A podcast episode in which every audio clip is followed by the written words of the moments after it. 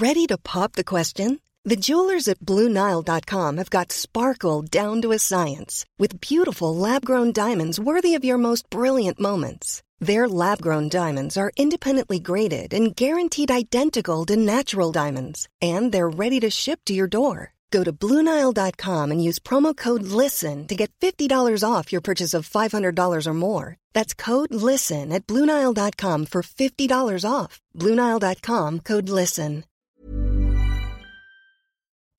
Bonjour, c'est Billy News Weekend. Il est 10h. Je suis très, très heureux de vous retrouver. Nous sommes ensemble jusqu'à 13h, 3 heures pour débattre et décrypter euh, l'information avec nos invités que je vais vous présenter dans quelques instants. Mais tout de suite, c'est l'heure du flash avec Arthur Muriot.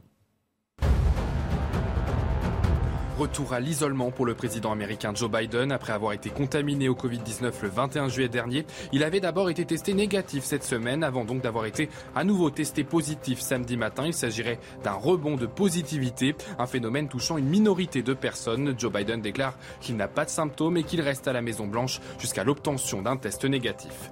Vacances studieuses pour le président de la République. Emmanuel Macron et son épouse sont arrivés vendredi au fort de Brégançon pour leur traditionnelle pause estivale. Selon son entourage, le président va se reposer un peu tout en continuant de suivre les dossiers importants et préparer la rentrée. Un peu de patience pour les ministres, ils sont priés de participer aux travaux jusqu'à la fin de la session parlementaire prévue en fin de semaine prochaine.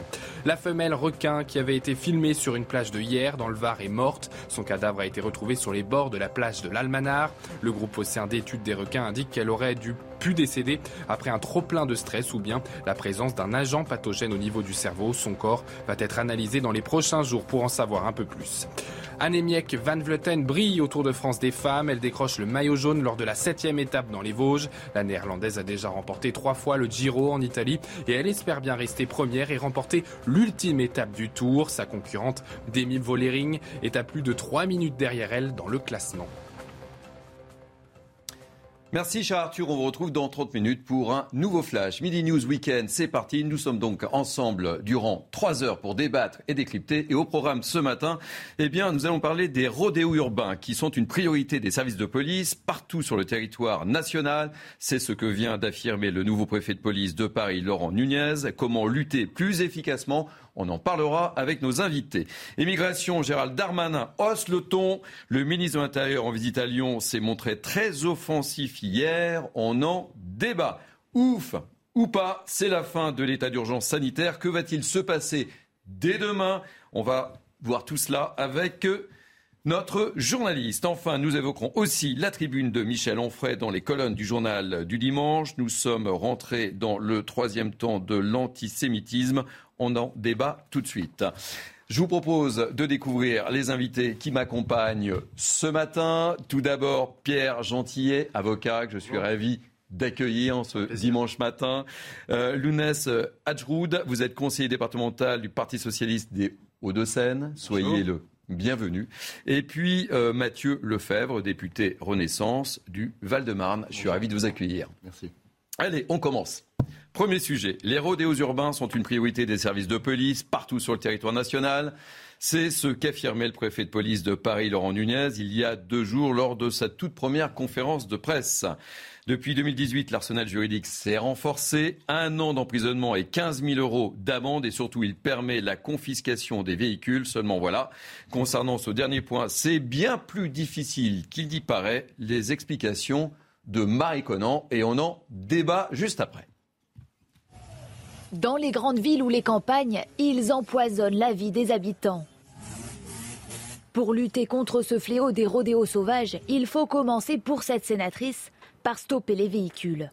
Il n'y a pas d'autre solution, c'est saisir les motos. Les outils sont là, puisque dans la loi, il est dit que euh, lorsque les images et la vidéo euh, protection euh, démontrent qu'il y a eu des rodéos sauvages et qu'effectivement il y avait danger pour la population, on peut aller saisir les véhicules. Sauf qu'il faut les retrouver.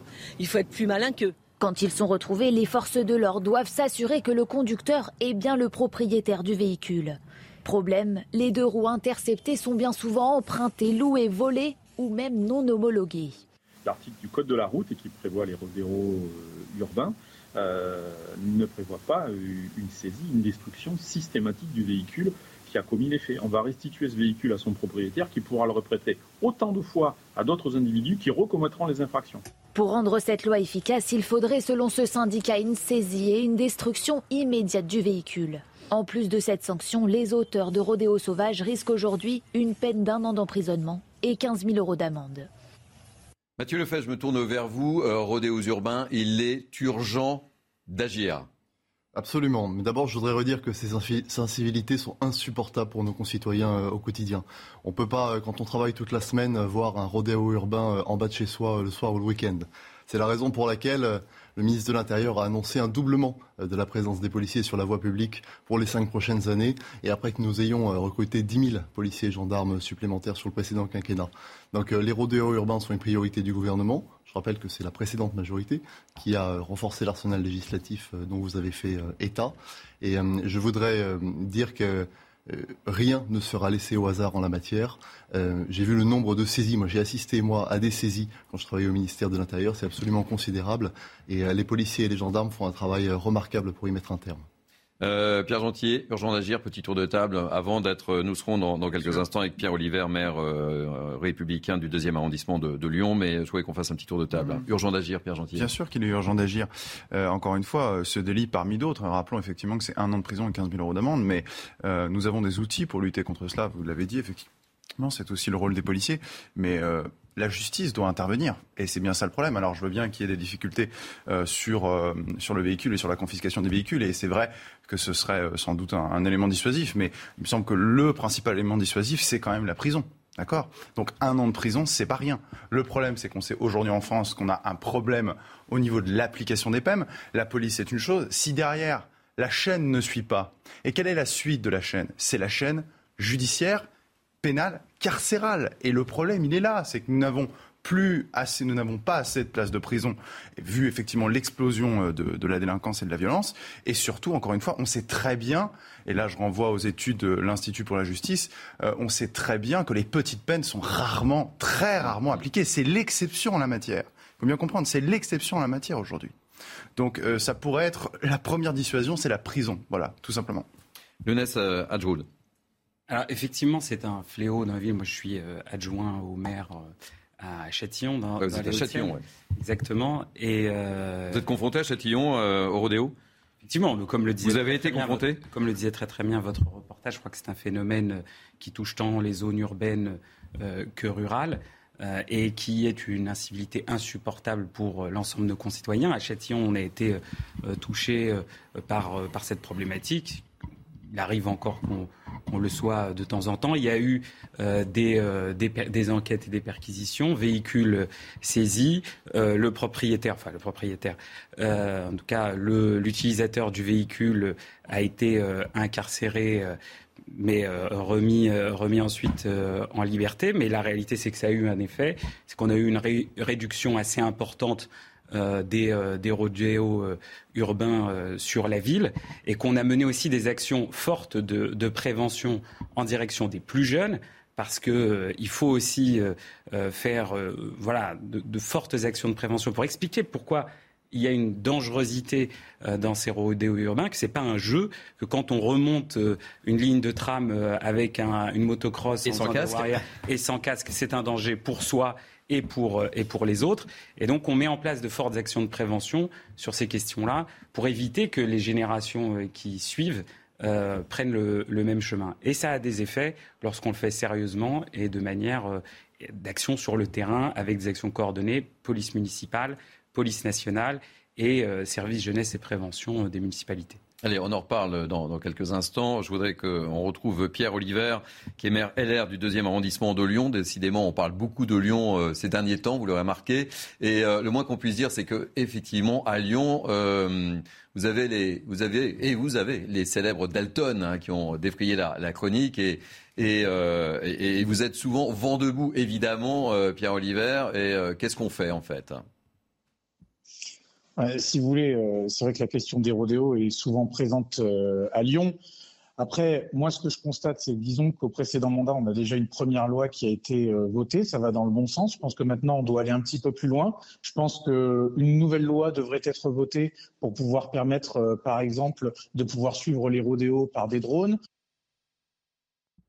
Ah, on a perdu, euh, on a un petit souci technique. Euh, Pierre Gentil, ouais, il faut faire évoluer euh, la loi. Et, c'est vrai qu'on a eu sur ce plateau un, policier qui nous disait que les drones, le rôle des drones était, une chose importante. Mmh. Moi, je pense pas qu'il faille faire évoluer la, loi. Encore une fois, je suis désolé, il faut faire appliquer la loi. Mmh. Il faut faire appliquer la loi. Et pardon, hein, je, je pense que là, en l'occurrence ici, c'est toujours le même sujet. La question de la délinquance est un, sujet qui a, plusieurs, euh, qui a plusieurs causes, évidemment, il y a plusieurs facteurs, mais euh, pardonnez-moi, on, on, a aujourd'hui les outils juridiques pour agir. Le problème, c'est que il y a je le disais, au niveau de la surpopulation carcérale, des difficultés. Euh, il y a aussi un sujet de nature culturelle et le droit ne peut pas tout faire. Le droit ne peut pas tout faire. La société est de plus en plus violente. Elle est de plus en plus euh, ensauvagée, pour reprendre le terme de Laurent Amberton. On est de plus en plus dans cette France orange mécanique. Et c'est pour ça que moi, quand j'entends ce que vous disiez, euh, monsieur, je suis pas tout à fait d'accord, quand vous dites qu'il faut faire des actions de prévention pour expliquer aux gens qu'un rodéo urbain, c'est dangereux, que ça va mettre en, en danger les autres populations, mais je veux dire, pardon, c'est une évidence. Moi, j'avais j'avais 12 ans, j'avais 13 ans, je savais très bien ce genre de choses, encore une fois. Et ça pose des difficultés, peut-être sur leur sécurité, mais sur la sécurité des autres. Il y a, eu un rodeo urbain, il n'y a pas très longtemps d'ailleurs, on en a parlé, c'était à Saint-Denis, on mettait en danger une, mère de famille avec une poussette et son enfant. Les gens savaient très bien ce qu'ils faisaient vous parlez d'emprisonnement et vous êtes peut-être raison, Pierre Gentilier, mais j'évoquais euh, j'évoquais avec euh, Pierre Oliver les fameux Dalton. Mm. Mais je ne sais pas si vous vous souvenez, mais le leader des Dalton était euh, emprisonné. Oui.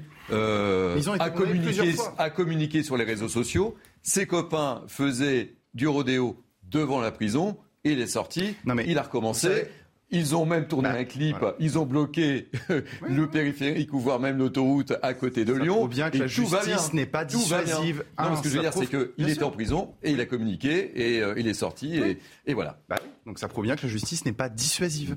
Voilà. Donc en fait, on en revient toujours au même sujet. Nous avons sur le papier les outils juridiques pour. Maintenant, il faut euh, la volonté pour construire des prisons et puis accessoirement un peu plus de fermeté. Et, on voit bien que on voit bien qu'aujourd'hui c'est pas le cas. Typiquement pour l'exemple que vous sortez avec le groupe de rap des Dalton, hmm. ils ont été condamnés plusieurs fois et ah pour bah, d'autres faits et pour d'autres faits d'ailleurs pour d'autres faits et, c'est même parfois une c'est un peu leur dogme de gloire pour eux aussi bah oui ils sont connaître comme ça et oui et c'est de la communication euh, Mathieu Lefebvre oui bah, qu'est-ce qu'on fait là? si votre si durcir il faut durcir absolument la réponse pénale, vous avez parfaitement raison, et je suis tout à fait d'accord avec vous. C'est d'ailleurs la raison pour laquelle nous avons euh, lancé la construction d'un certain nombre de places de prison que refusent certains maires qui aujourd'hui euh, nous demandent de lutter contre les incivilités euh, dans leur commune. Par ailleurs, moi ce que je voudrais vous dire, c'est que les atteintes à l'autorité de l'État, et au cas d'espèce, les Dalton, c'est absolument insupportable, sont toujours durement et lourdement appréhendés. Il ne faut pas croire qu'on s'en sort par un simple rappel à la loi à chaque fois. Ça n'est pas vrai. La justice fait euh, en toute indépendance euh, son travail, mais il faut aussi que euh, la police puisse les appréhender. Ce n'est pas toujours le cas. C'est un travail qui est difficile à faire. Mais sur la réponse pénale, oui, nous devons aller plus loin, très clairement, oui. Alors, on, a retrouvé Pierre Oliver. Vous êtes avec nous, Pierre Oliver? Oui, ça y est, parfois la technique euh, nous trahit. Euh, on, évoquait justement avec euh, avec Pierre Gentillet et, mes invités. Pierre Gentillet avait tendance à dire que la loi existe, il faut l'appliquer. J'évoquais moi les fameux Dalton puisque le leader a été incarcéré et en fait ses camarades en ont profité pour faire du rodéo devant la prison. Et puis, sortant de prison, il a tourné ce fameux clip bloquant, je crois, l'autoroute ou le périphérique, peu importe. Enfin, bon, voilà. Et on a le sentiment qu'il ne s'est pas passé grand-chose. Alors, qu'est-ce qu'on fait, euh, Pierre Oliver? Bah, Si vous voulez, euh, ce qu'il faut, je, commençais à le dire un petit peu tout à l'heure, c'est euh, améliorer la loi. Il y a déjà une première loi, elle a le mérite d'exister. Maintenant, il faut aller plus loin. Parce que ce qu'on voit pour euh, suivre notamment les délinquants aujourd'hui, euh, les différents préfets n'autorisent pas à suivre les convois. Et honnêtement, c'est plutôt une bonne chose. Par exemple, à Lyon, on a des, rues plutôt étroites. Je pense qu'il ne faut pas le faire. Et donc, la première idée, ça pourrait être de suivre ces rodéos par l'intermédiaire de drones qu'ils filment euh, l'intervention jusqu'à la fin et que derrière, on puisse saisir les différents véhicules. La deuxième chose, ça pourrait être de permettre aux bailleurs sociaux de pouvoir résilier les baux des individus qui, aujourd'hui, stockent ces différentes motos ou ces différents véhicules euh, dans euh, les parties communes ou dans les garages de ces logements. On sait qu'on en a beaucoup à Lyon. Donc ça, ça pourrait être une première chose. Et puis après, je pense, et typiquement à Lyon, c'est l'un des gros problèmes que l'on a, c'est de développer la vidéoprotection. À Lyon, on n'a que 20% du territoire qui est maillé en caméra, on n'a que 570 caméras, alors qu'en réalité, on sait qu'on a besoin d'avoir 50 à 60% euh, du territoire qui soit maillé. Et regardez, on a encore eu un rodéo à la guillotière euh, avant-hier, juste avant la visite euh, du ministre de l'Intérieur, qui s'est soldé par un, contact avec un policier qui a été blessé l'a évoqué, euh, Désir, mais qu'est-ce qu'on fait? C'est-à-dire que la police est impuissante, si je vous écoute bien, Pierre Oliva.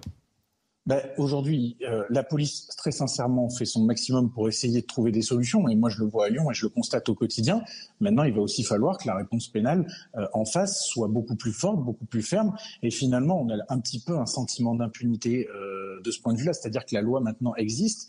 nous, ce qu'on demande régulièrement, c'est qu'elle soit maintenant appliquée et appliquée peut-être plus sévèrement. on le sait, il y a des problèmes de place de prison, vous l'évoquiez tout à l'heure. Mais maintenant, il faut aussi aller un petit peu plus loin et permettre justement de sanctionner peut-être plus durement euh, les différents individus. Par exemple, le maire de Valence euh, a décidé, lui, de couper euh, les aides de la municipalité aux différents délinquants. Bah ça, ça peut être une bonne première étape. Je pense que dans ce genre de travail, tout le monde doit être autour de la table. Toutes les collectivités, tous les pouvoirs publics, l'État, les mairies, les intercommunalités. Et par exemple, la région, je sais par exemple, la région Auvergne-Rhône-Alpes propose avec Laurent Wauquiez régulièrement aux différents maires qui sont bah, frappés par des problèmes d'insécurité de financer l'installation de nouvelles caméras. La difficulté aussi souvent, c'est de saisir les, euh, engins, les motos, les mobilettes, les. Euh. Exactement, et c'est euh, évidemment un des problèmes. Et je, sais qu'il y en a qui sont régulièrement saisis, et je pense que la première étape, dès que l'on saisit un de ces véhicules, c'est de l'emmener immédiatement à la casse, parce que derrière, on sait que ça ne, ça ne se reproduira pas tout de suite. Et finalement, il faut montrer de quel côté est la, est la force, et la force, elle doit être du côté du pouvoir public et non pas du côté des délinquants. C'est un petit peu le sentiment qu'on a aujourd'hui que les véhicules ne sont pas amenés à la casse Pas tous. Euh, Lumnes dites-nous. C'est un peu votre ressenti par rapport à ça? Écoutez, moi je, je pense qu'effectivement, on peut toujours être plus dur dans la réponse pénale, on peut toujours euh, faire en sorte que la loi soit appliquée euh, plus fermement. Je, je suis d'accord euh, sur le fait qu'il ne faille pas aller vers davantage d'inflation législative, inventer des lois euh, qui existent déjà, si on n'est pas déjà capable d'appliquer celles qui, qui, qui, existent déjà, on ne sera pas davantage capable d'appliquer les, les prochaines, euh, surtout si elles viennent redire ce qui est déjà dit euh, dans le droit. Et par ailleurs, je pense qu'il faut faire attention parce que ça aussi tendance à affaiblir euh, le droit lorsqu'il devient trop, lourd et, illisible ou trop répétitif. Sur, la question ensuite des peines d'emprisonnement, j'entends. Après, je ne suis pas persuadé que, que la prison euh, soit la seule euh, réponse euh, efficace, je crois, parce qu'on le sait très bien, la, la, réalité des prisons françaises fait que lorsque l'on met un, un, quelqu'un de condamné pour un rodéo urbain en prison, euh, il y a quand même de grandes chances qu'il ressorte avec euh, d'autres compétences qui n'étaient pas celles euh, attendues lorsqu'on l'a mis, lorsqu'on l'a mis en prison. Donc je pense qu'il faut aussi être réaliste. Et de toute façon, dans l'immédiat, on sera dans l'incapacité de mettre toutes les personnes arrêtées pour rodéo urbain en prison pour des raisons de place de prison, parce que par ailleurs, euh, les jugements euh, mettent, euh, alors pas toujours, parce qu'il y a des comparitions immédiates qui permettent aussi d'agir rapidement, mais les, peines sont prononcées aussi souvent, souvent très, très tardivement. Et, pour revenir sur la question de la prévention, attention, quand je parle de prévention, ne me faites pas dire ce que je, n'ai pas dit. Je ne parle pas de, de, de, de desserrer les taux sur ceux qui sont euh, euh, condamnés ou ceux qui ont déjà réalisé des rodéos urbains et qui sont arrêtés pour ça. Dis, comment on fait pour éviter que que sur des générations qui se suivent, ce jeu, parce que malheureusement c'est un jeu malsain, mais pour beaucoup c'est un jeu, euh, eh bien, ne soit plus euh, une pratique euh, normale, et, que ce soit dans nos quartiers ou, dans les zones rurales. Mais Donc, je pense qu'il y a des actions. Mais ça, c'est pas le rôle de l'État. La prévention, c'est le rôle de l'État. Non, c'est le, le, rôle de l'éducation, en fait. C'est pas le rôle de l'État. Mais... Et le problème, c'est qu'aujourd'hui, effectivement, une série de de gens n'ont probablement pas l'éducation pour comprendre qu'un rôdeur urbain, manifestement à 16-17 ans, à côté d'une poussette où il y a un enfant de 3 ans, ça peut mettre en danger euh, la personne, la mère et son enfant. Euh, oui, et ben là, il y a des sujets effectivement d'éducation. Et il y a aussi un sujet, et là je suis d'accord avec vous, que le, enfin pour moi que le droit ne peut pas résoudre. C'est un, enfin, c'est un sujet culturel, c'est un sujet de société. Vous savez, je suis un avocat et pourtant je vous dis, le droit ne peut pas tout. Mhm. Le droit ne peut pas tout. C'est-à-dire qu'à un moment, c'est la société en elle-même euh, qui doit, un, se regarder en face, prendre conscience de l'état d'ensauvagement dans lequel nous sommes par rapport à ce que nous étions il y a 40 ans, d'accord euh, Et dresser, et dresser ces constats, et que chacun se responsabilise, que l'éducation reprenne sa place, et l'éducation, pas ici l'éducation nationale, mais l'éducation des enfants, encore une fois, je le redis, euh, c'est du bon sens, c'est de l'éveil, c'est aussi de l'empathie, pardon. Je veux dire, quand on passe en moto à, à 60, 70 à l'heure, je le redis, je le redis parce que ça m'a choqué, hein, je le dis à Saint-Denis, à côté d'une d'une poussette avec un, enfant avec un enfant de 1 mmh. ou 2 ans. Euh, là, on est sur d'autres considérations. On est sur d'autres considérations. Donc, euh, donc moi, je ne pense pas que ce soit le rôle de l'État. Euh, c'est un sujet effectivement où il y a plusieurs, plusieurs facteurs, mais il me semble que là, le un des, un des outils qu'on peut utiliser, il y en a plein, je peux en parler, hein, mais c'est bien évidemment l'application des peines, la dissuasion. Je le redis, la dissuasion. On va, on va parler, Pierre, des, justement de, ce que vous voulez évoquer, mais je voudrais qu'on... vous êtes toujours avec nous, Pierre, Pierre Oliver? Oui. Euh, vous étiez avec le, ministre Gérald Darmanin hier, qui était donc euh, dans votre ville, on sait pour euh, pas pour spécifiquement ces raisons-là, puisqu'il était dans le quartier de la Guillotière. Donc vous l'avez accompagné. Est-ce que vous avez pu évoquer ces problématiques-là? Avec lui Avec le, ministre de l'Intérieur, on avait déjà eu l'occasion d'en parler. Hein, je parle du ministre de l'Intérieur, Pierre Oliver. le maire n'étant pas là, c'est toujours plus compliqué de pouvoir en parler avec lui. Euh, non, avec le ministre de moi j'ai déjà eu l'occasion euh, de parler avec lui depuis depuis maintenant euh, plus d'un an et demi sur ces questions de rodéo et avec ses équipes justement pour essayer de faire évoluer la loi. L'année dernière, à la même époque, nous avions reçu la mission parlementaire pour leur faire part de nos différents problèmes sur sur Lyon et moi, tout ce que j'entends euh, depuis tout à l'heure sur votre plateau, je trouve que c'est euh, évidemment intéressant. Après, à un moment donné, il faut aussi que euh, ces individus qui viennent provoquer les autorités comprennent aussi que leur place n'est pas dehors, elle doit être éloignée justement des passants, éloignée des gens qui vivent tranquillement dans certains quartiers. Et aujourd'hui, ces individus qui pratiquent des rodéos nous pourrissent la vie. Donc à un moment donné, quand il y a une une sanction de prison qui est prononcée, elle doit être appliquée de telle sorte à ce que l'individu ne recommence pas. Et contrairement à ce que disait l'un de vos invités, au contraire, je pense que la prison euh, peut permettre de faire comprendre à certains individus que euh, sa place, euh, telle qu'il la voit aujourd'hui, n'est pas la bonne. Alors je vous garde, hein, euh, nous sommes en, duplex avec Grégory Joron, qui est secrétaire général unité SGP Police. Grégory Joron, merci d'être avec nous ce dimanche matin. Qu'est-ce qu'on peut faire pour stopper les rodéos? Je ne sais pas si vous avez écouté le début de ce débat. Qu'est-ce qu'on peut faire? Est-ce que vous avez les moyens? Qu'est-ce qu'on peut faire pour être plus efficace? Alors évidemment, il y, a, encore des choses à faire, puisqu'on a fait un, renforcement de, la loi euh, il, y a, quelques temps, mais on voit bien que malheureusement, ça n'a pas permis d'enrayer ce phénomène qui est aujourd'hui euh, présent dans, de nombreuses villes, hein, euh, et, on peut, on peut que le déplorer. alors, ce qu'on peut faire sur le moment, c'est très compliqué pour les policiers. Ça, ça, déclenche d'ailleurs des débats assez régulièrement sur euh, notre capacité opérationnelle, justement, ou tactique, à pouvoir empêcher les rodéos euh, dès lors qu'ils ont cours. C'est vrai que c'est, imaginez que c'est très compliqué. Certains se, se, font des parallèles hasardeux d'ailleurs avec ce qui pouvait se faire en Angleterre et, et le, le, touch contact. Je pense que je pense qu'il faut jamais en arriver là. clairement, hein, moi j'assume cette position puisque puisque personne d'ailleurs et aucun politique ne le supporterait et on est dans un état de droit et ça me semble très compliqué de mettre ça en place. Par contre, je pense qu'il y a aussi des messages clairs à envoyer. Monsieur, euh, juste avant, on parlait euh, de la réponse pénale. Ça passe aussi par là, mais pas euh, évidemment pour les auteurs. Mais aussi, je pense qu'il faut qu'on clarifie quelque chose et qu'on simplifie surtout quelque chose. c'est la saisie des véhicules et, leur destruction. je pense qu'il faut avoir un process qui, qui, soit extrêmement rapide et extrêmement lisible, et même d'ailleurs sur lequel les autorités pourraient communiquer. C'est-à-dire que dès lors qu'il y a des véhicules, lors qu'il y a des véhicules saisis, euh, ils doivent être, doivent être rapidement et surtout détruits. Et je pense que si on fait des jolis cubes de métal et qu'on les expose en disant, ben voilà, là il arrive un rodéo et voilà ce que ça donne quand euh, les autorités passent, ce sera déjà aussi des messages envoyés parce que là on tourne un peu en rond. La réponse pénale est certes peut-être pas assez forte, euh, mais de toute façon la justice est engorgée. Euh, c'est pas moi qui le dis, hein, c'est les États généraux qui le démontrent, même si tout le monde le savait. Et, et si on ne s'appuie que sur cette réponse pénale, j'ai envie de dire essentiellement sur l'auteur, je suis pas sûr qu'on y arrive non plus. Et pourquoi on ne le fait pas, Grégory Joron? Pourquoi on ne saisit pas? Pourquoi on ne détruit pas les, véhicules parce que c'est très long, parce qu'on est dans un état droit, parce qu'il y a des voies de recours, parce que parce que parce que la justice malheureusement euh, manque de moyens euh, et, c'est une réalité, puis parce que aussi on a un, enchevêtrement de texte qui mériterait une clarification. C'est d'ailleurs ce qu'on a porté euh, à la mission de suivi parlementaire sur cette question de rodéo l'année dernière. on a expliqué qu'il y avait vraiment un, un enchevêtrement de texte assez compliqué qu'il fallait peut-être clarifier. premièrement, donc on a une justice compliquée, mais ça c'est pas nouveau. Code de procédure pénale pénal qui l'est tout autant. Et après, on a, je pense, une vraie, une vraie euh, carte à jouer sur, euh, sur le fait d'essayer d'accélérer ces procédures, surtout sur des faits que la, société et la population et les citoyens ne supportent plus.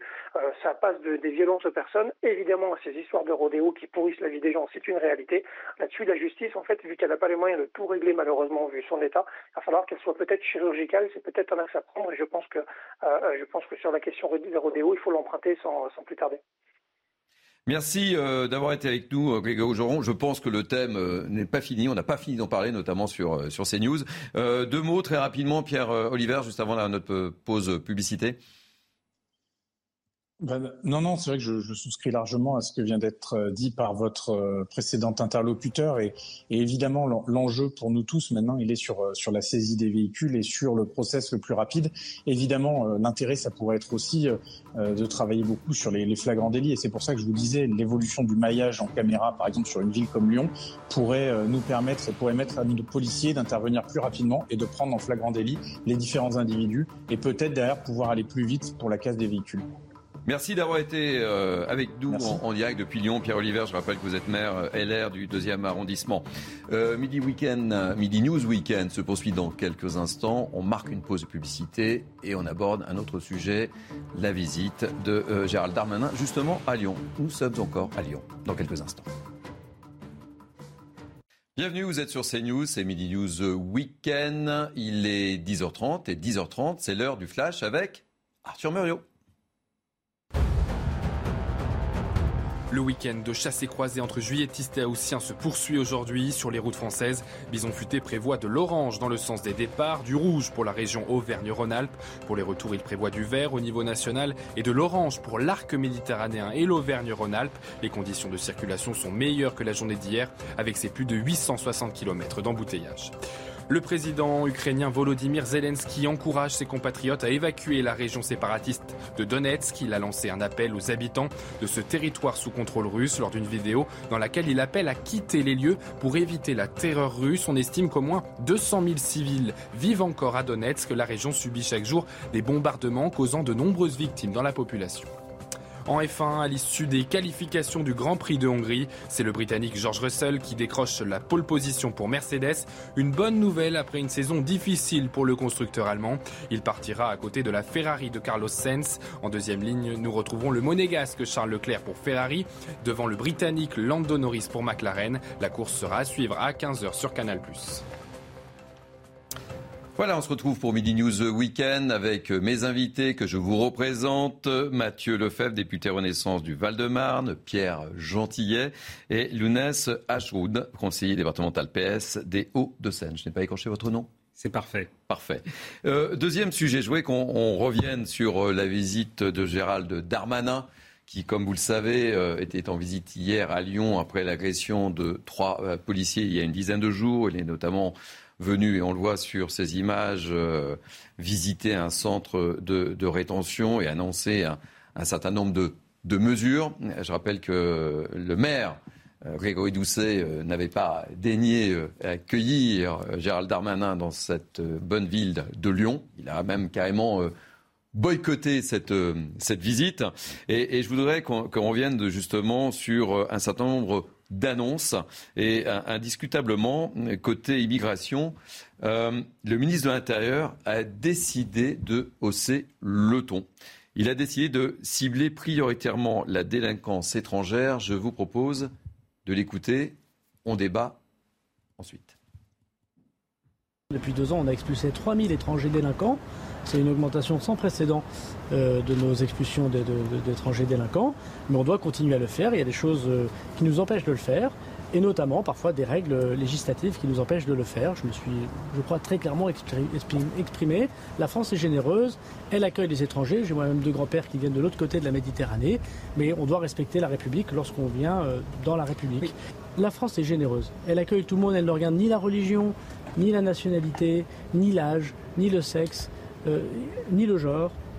Elle est généreuse et je pense que c'est très bien qu'elle reste généreuse. Mais elle est exigeante aussi. Et la fermeté, c'est qu'on ne peut pas accepter des gens qui soient des criminels sur notre sol, qui trafiquent euh, des stupéfiants, qui s'en prennent à des policiers, qui sont euh, responsables de violences conjugales. Euh, Pierre Gentillet, euh, la France est généreuse, mais elle est aussi exigeante. J'ai pas l'impression qu'elle soit si exigeante que ça. Je veux dire, là, on parle de quoi? On parle des, des gens qui sont expulsés, en l'occurrence ici pour des faits délictuels. Permettez-moi juste de vous rappeler un chiffre. Les obligations de quitter le territoire français, ce qu'on appelle les OQTF, 90% ne sont pas exécutées, d'accord? Donc au niveau des sorties, vous avez beau faire nom de la Non, mais c'est pas, pas le bon chiffre. Donc, si, si, vous avez raison, c'est plus de 90%. Vous avez raison, c'est plus de 90% qui sont exécutés. Non, non, c'est fou, c'est fou. Attendez, 90% on écoute, ne sont pas exécutés. On, écoute Pierre Gentil. Par ailleurs, c'est au niveau des sorties et au niveau des entrées. Excusez-moi, l'immigration, les entrées légales battent des records. Les chiffres sont tombés. Il y a, mais si, bien sûr, il y a quelques jours. Excusez-moi, on a 300 à 400 000 entrées légales et nous ne parlons que des entrées légales par an.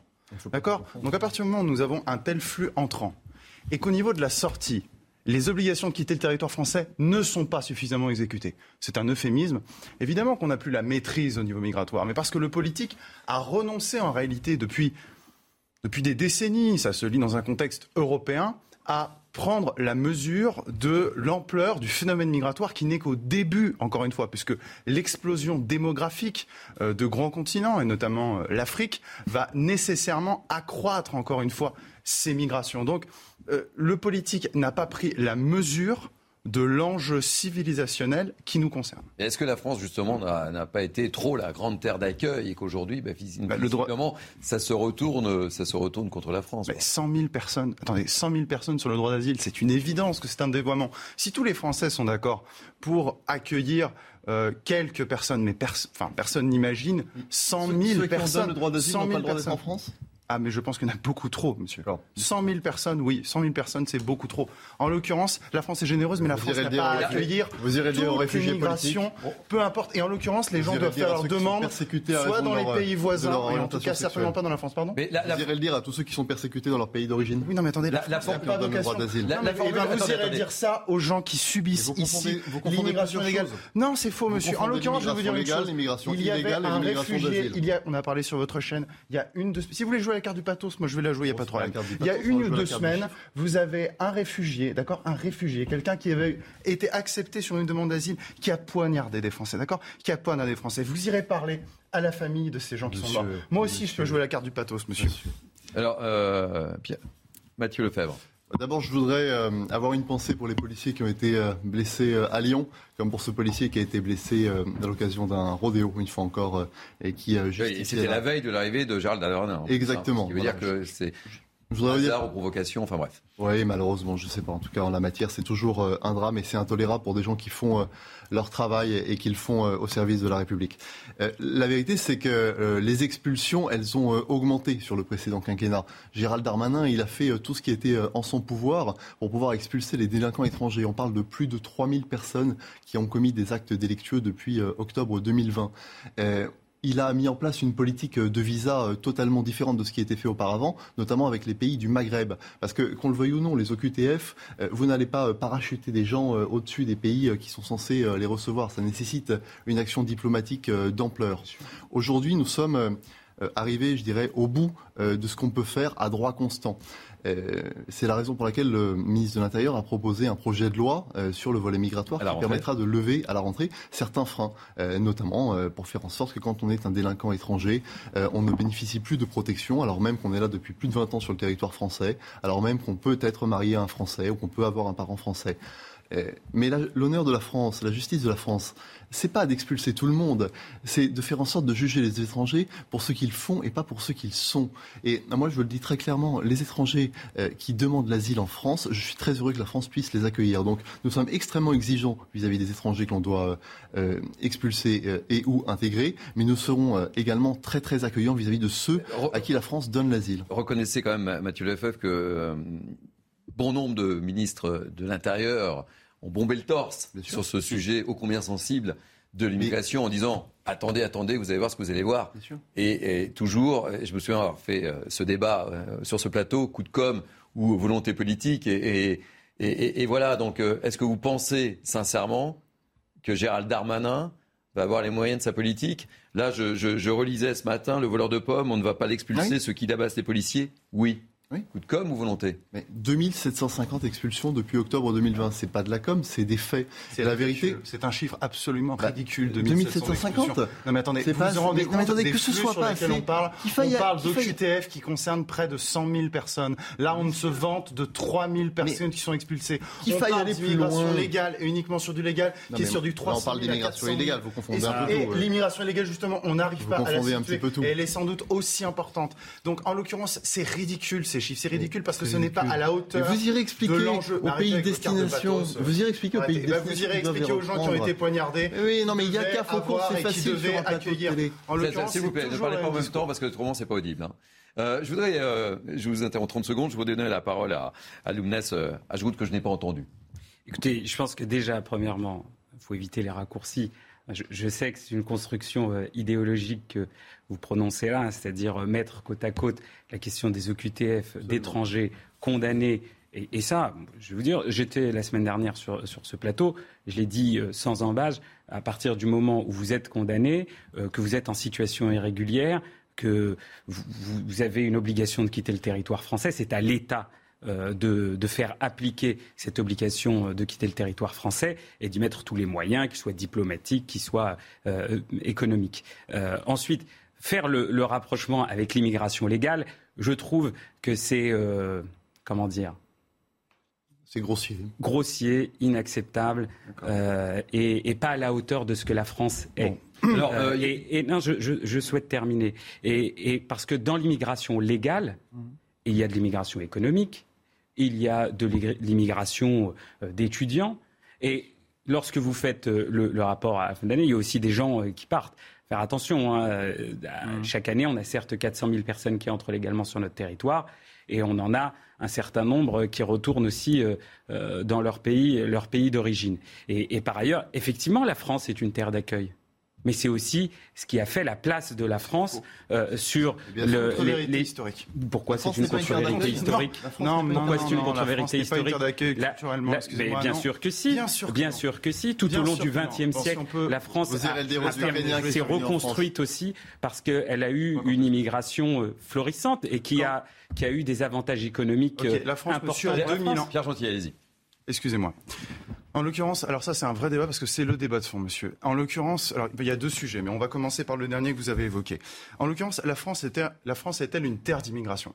Excusez-moi, mais ça, c'est un phénomène relativement récent. La France a 1500, 2000 ans, d'accord? Si vous, si vous lisez des démographes communiste en plus, comme Dupaquier, d'accord Qui vous explique très bien, non, non, mais pour vous dire, quelqu'un qui n'est pas du tout d'une obédience de droite, qui vous explique très bien que la France a un vieux creuset, d'accord Un vieux creuset d'au moins 1500 ans jusqu'au 19e siècle, jusqu'au milieu du 19e siècle. L'immigration avant les Italiens, avant les Espagnols et après, avant les vagues d'immigration, nous avons connu les années 60, ça n'existait quasiment pas, c'était marginal. Donc quand on nous dit que la France est une terre d'immigration, pardonnez-moi, c'est faux. C'est complètement faux. Par ailleurs, le deuxième sujet que vous avez évoqué, oui, on peut parler, monsieur, et monsieur d'ailleurs depuis un siècle, des entrées légales. Parce qu'en l'occurrence, si personne ne dit que tous les immigrés sont, etc., parce que vous voulez me faire dire ça, mais ce Bah, n'est c'est pas ce que vous insinuez. Non, Évidemment. Mais il y a de la. Vous reprenez Non, votre compte le grand remplacement. Non, s'il vous plaît, j'aimerais que ce débat se déroule. On parle de, on parle de J'aimerais que ce débat se déroule dans le calme et que vous écoutiez les uns et les autres, s'il vous plaît.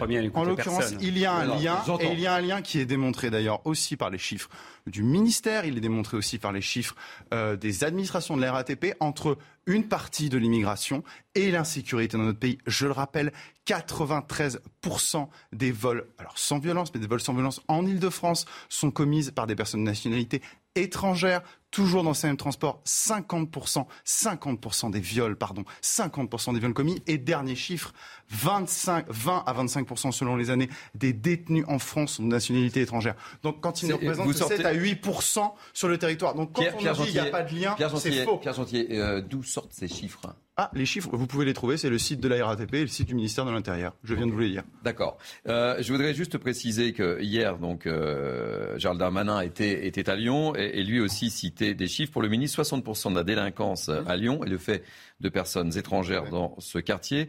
Et c'est 38% euh, à, l'échelle du département du Rhône.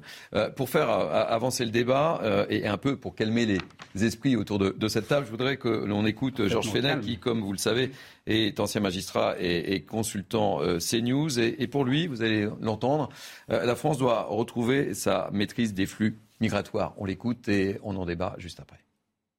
Il n'y a aucun doute que la France doit retrouver la maîtrise de ces flux migratoires et qu'elle peut le faire de manière euh, souveraine et, prendre des mesures qui s'imposent pour les délinquants étrangers. Euh, il n'y a aucune contre-indication, euh, à mon sens, de la législation européenne pour que la France se dote véritablement des procédures rapides, efficaces pour expulser les délinquants étrangers, qui soient en situation irrégulière ou même en situation régulière lorsqu'ils commettent euh, des infractions. Il faut quand même bien euh, se rappeler qu'il y a environ 18 000 à 20 000 euh, détenus dans nos prisons françaises qui sont nationalité étrangère et qui pourraient faire effectivement l'objet d'une expulsion. Voilà, les esprits sont un petit peu calmés durant l'intervention de, Georges Fenech. Mathieu Lefebvre, juge de paix. C'est normal. Bah oui, après Georges Fenech, les esprits se calment. On l'écoute c'est normal que les esprits s'échauffent un petit peu. C'est un débat. Euh, c'est un débat. Important et c'est un débat euh, passionné euh, que connaît notre pays depuis depuis des années. Simplement, je crois qu'il faut juste pas tout mélanger. On peut pas mélanger l'immigration illégale et l'immigration légale. Ce sont là deux choses totalement différentes. Et encore une fois, je crois que si nous devons être euh, tout à fait euh, exigeants vis-à-vis euh, des étrangers qui sont sur notre territoire et qui, pour la plupart d'entre eux, souhaitent s'intégrer. Nous devons également être extrêmement fermes et renvoyer ceux qui sont tout simplement des délinquants, des assassins et des meurtriers. Donc il n'y a aucun doute là-dessus.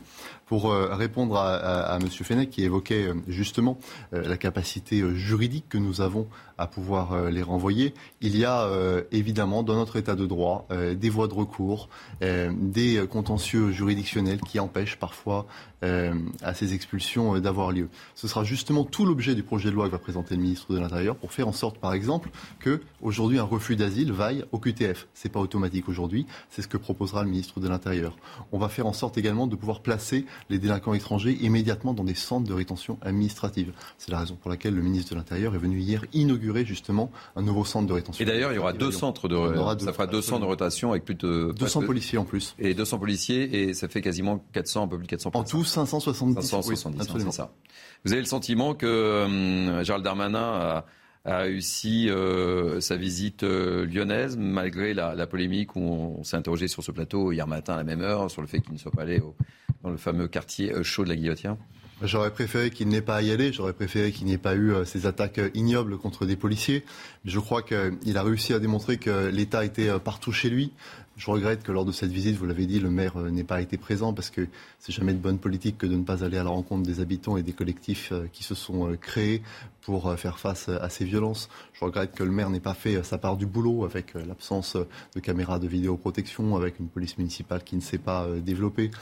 Cependant, j'observe que quand on dit sur les tribunes et dans les meetings que la police tue, c'est peut-être un petit peu plus difficile ensuite d'aller en soutien aux policiers victimes de, de ces violences. Euh, Pierre Gentillet, hier, c'était un gros coup de com'. Euh, parce qu'on a parlé effectivement de renforcement, de, centres de rétention, euh, d'afflux de, forces de l'ordre, et plus l'immigration. C'était c'était un vrai, vrai voyage organisé pour une rentrée très chaude pour Gérald Darmanin. Bah, c'est logique qu'il y aille, encore une fois. On lui aurait reproché s'il n'y était pas allé. Donc je ne vais pas vous dire, je vais vous dire le contraire. ensuite, le sujet, c'est les annonces et les mesures qui seront prises.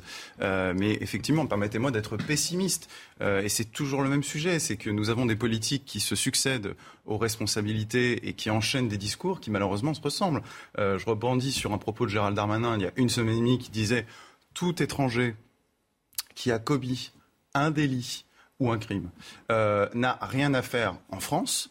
Euh, il a dit cette phrase mot pour, je dis bien mot pour mot, en juillet 2021. Donc, qui est ministre de l'Intérieur? Moi, je me pose des questions en l'occurrence. Oui, mais bon, vous voyez bien qu'entre-temps, il n'y a pas un projet de loi qui est arrivé, il n'y a pas eu les mesures. On est toujours face au même problème, on est toujours face aux mêmes faits divers qui d'ailleurs ne sont pas des faits divers, mais qui sont des faits de société euh, qui, qui s'enchaînent. Et on voit là-dessus l'impuissance des politiques euh, à, réguler ce phénomène. Et, euh, il a fait une annonce aussi, il veut s'attaquer à la double peine. Et vous vous souvenez qui l'a supprimé, la double peine, en 2003 Je n'ai rien compris, ce Elle n'a pas totalement été supprimée, la double peine. Hein. C'était en 2003 et oui, elle n'a pas été. Nicolas Sarkozy. Non, mais elle n'avait pas totalement été supprimée, elle a juste été adaptée sur certains points. Et d'ailleurs, c'est une bonne transition parce que moi, j'ai. J'ai en tête, effectivement, quand je regarde Gérald Darmanin, et je crois qu'on a tous cette même image en tête, on a en tête Nicolas Sarkozy. Euh, c'est euh, comme, euh, comme l'était son maître en. Son mentor, vous voulez dire oui, son mentor ou, son maître à penser, euh, c'est des deux hommes euh, du coup de com euh, permanent. avec, mais là pour le coup, je vous rejoins, des annonces qui de toute façon, on le sait, sont très peu suivies des faits. D'ailleurs, il réagit par rapport à ça. D'ailleurs, je comprends très peu ces annonces. Et l'annonce, la, mise en place de, de, de, nouveaux centres de rétention.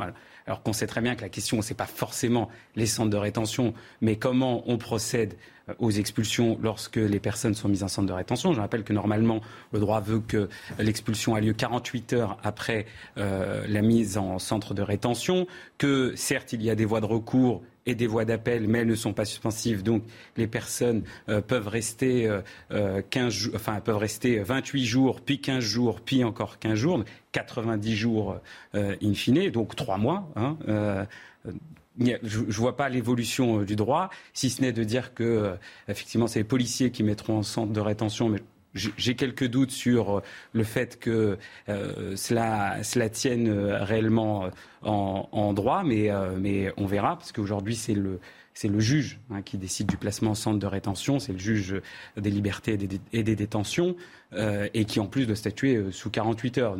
En réalité, quand on veut mettre en centre de rétention, les moyens euh, existent. Donc on est sur le coup de com permanent. Je ne peux pas vous laisser dire ça.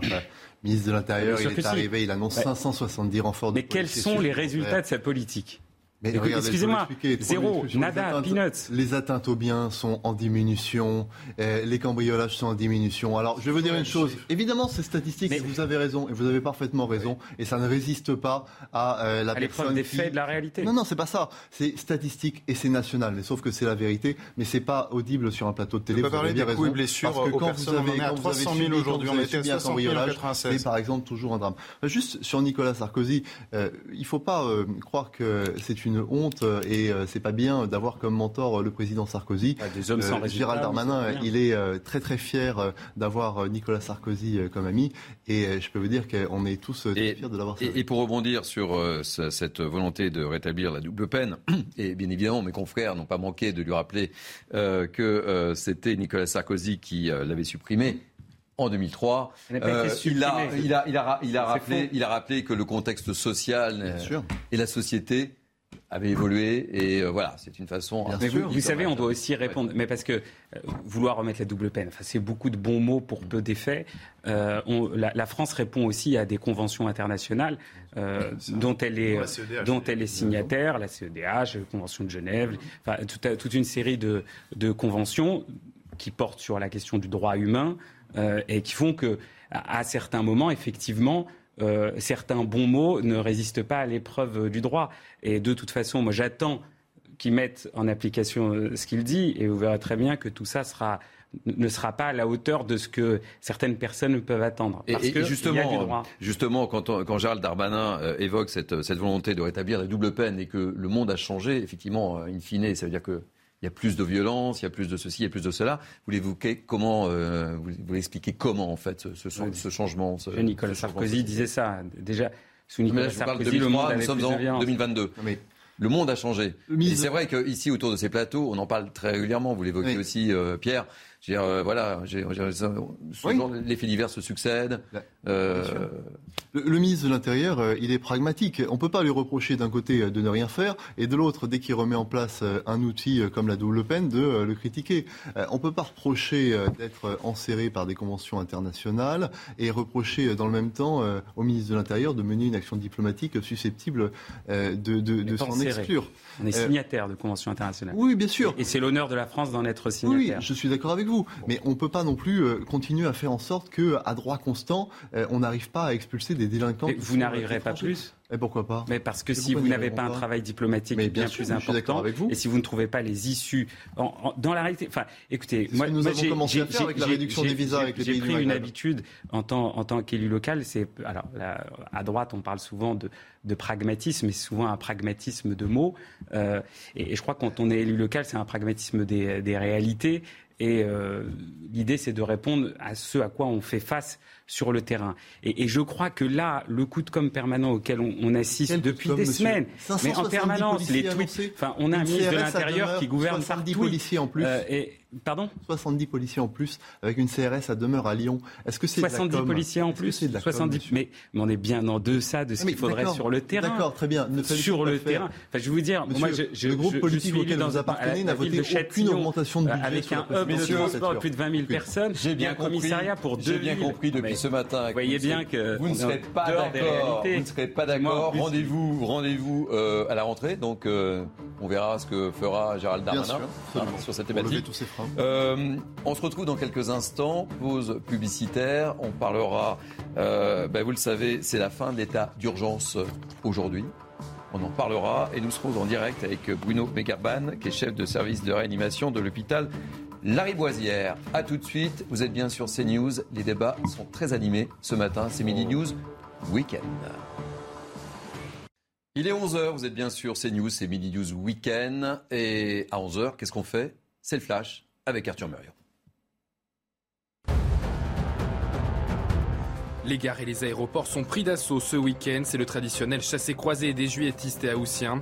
En tout, c'est plus d'un million de personnes qui vont emprunter le réseau SNCF en cette fin de semaine. Pour les aéroports, prudence face à l'afflux de vacanciers. ADP vous conseille de prendre de l'avance en raison des longues files d'attente au contrôle de sécurité. Prévoyez deux heures pour un vol domestique ou dans l'espace Schengen et trois heures pour un vol international. Le bilan provisoire des inondations dans le Kentucky aux États-Unis s'alourdit. Le gouverneur de l'État a annoncé qu'il y avait désormais 25 morts confirmés. Selon lui, il faut s'attendre à trouver de nouveaux corps dans les jours qui viennent. Les inondations ont été causées par des pluies torrentielles par endroits. Les eaux des rivières ont brusquement monté de plusieurs mètres. Le président Joe Biden a décrété l'état de catastrophe naturelle. Des milliers de manifestants ont envahi le Parlement irakien. Il s'agit des partisans de l'influent leader politique chiite Mogdassar. Le pays fait face depuis plusieurs mois à une crise politique majeure. Depuis les élections législatives en octobre 2021, la nomination d'un nouveau président et d'un premier ministre sont toujours attendues se tromper de chemin lors d'un marathon, mais tout de même le remporter. C'est ce qui est arrivé à Victor Kiplanga, un coureur ougandais, lors des Jeux du Commonwealth en Angleterre. À un kilomètre et demi de l'arrivée, il a été induit en erreur par un véhicule qui l'a suivi sur la mauvaise voie pendant une quarantaine de mètres. Il a donc fait demi-tour et a réussi à franchir la ligne d'arrivée et remporte l'épreuve en 2 heures 10 minutes et 55 secondes. Bravo, c'est énorme. Hein. Vraiment, je suis pas sûr que J'aurais réussi personnellement. Euh, on se retrouve pour Mini News euh, Weekend avec euh, nos invités Pierre Gentillet, Mathieu Lefebvre et Lounès Adjoud. On poursuit. Vous savez ce qui se passe aujourd'hui, messieurs? Je vous le dis, c'est la fin du pass sanitaire. Voilà. Et de l'état d'urgence. Et de l'état d'urgence. et cela suite à la, au vote du Parlement, comme vous le savez. Et à partir de demain, donc plus de passe sanitaire, euh, plus de couvre-feu, plus de confinement. Bref, on va tout savoir et Michael Dos Santos va tout nous dire. Après plus de deux ans de pandémie, les principales mesures d'exception contre le Covid-19 vont disparaître. Dès demain, le pass sanitaire, l'obligation du port du masque, le confinement ou encore le couvre-feu ne pourront plus être appliqués sans un vote au Parlement. Une mesure reste-t-elle en vigueur? Un test Covid négatif pourrait être demandé à l'avenir aux voyageurs étrangers ou d'outre-mer de plus de 12 ans. Les outils de suivi de l'épidémie sont également prolongés, le système d'information national de dépistage et contact Covid. Ils permettent entre autres de connaître le nombre de cas, d'accompagner les malades ou encore de fournir des attestations pour des voyages à l'étranger. Dernier point, la loi sanitaire prévoit également la réintégration des soignants non vaccinés en cas d'amélioration de la situation sanitaire.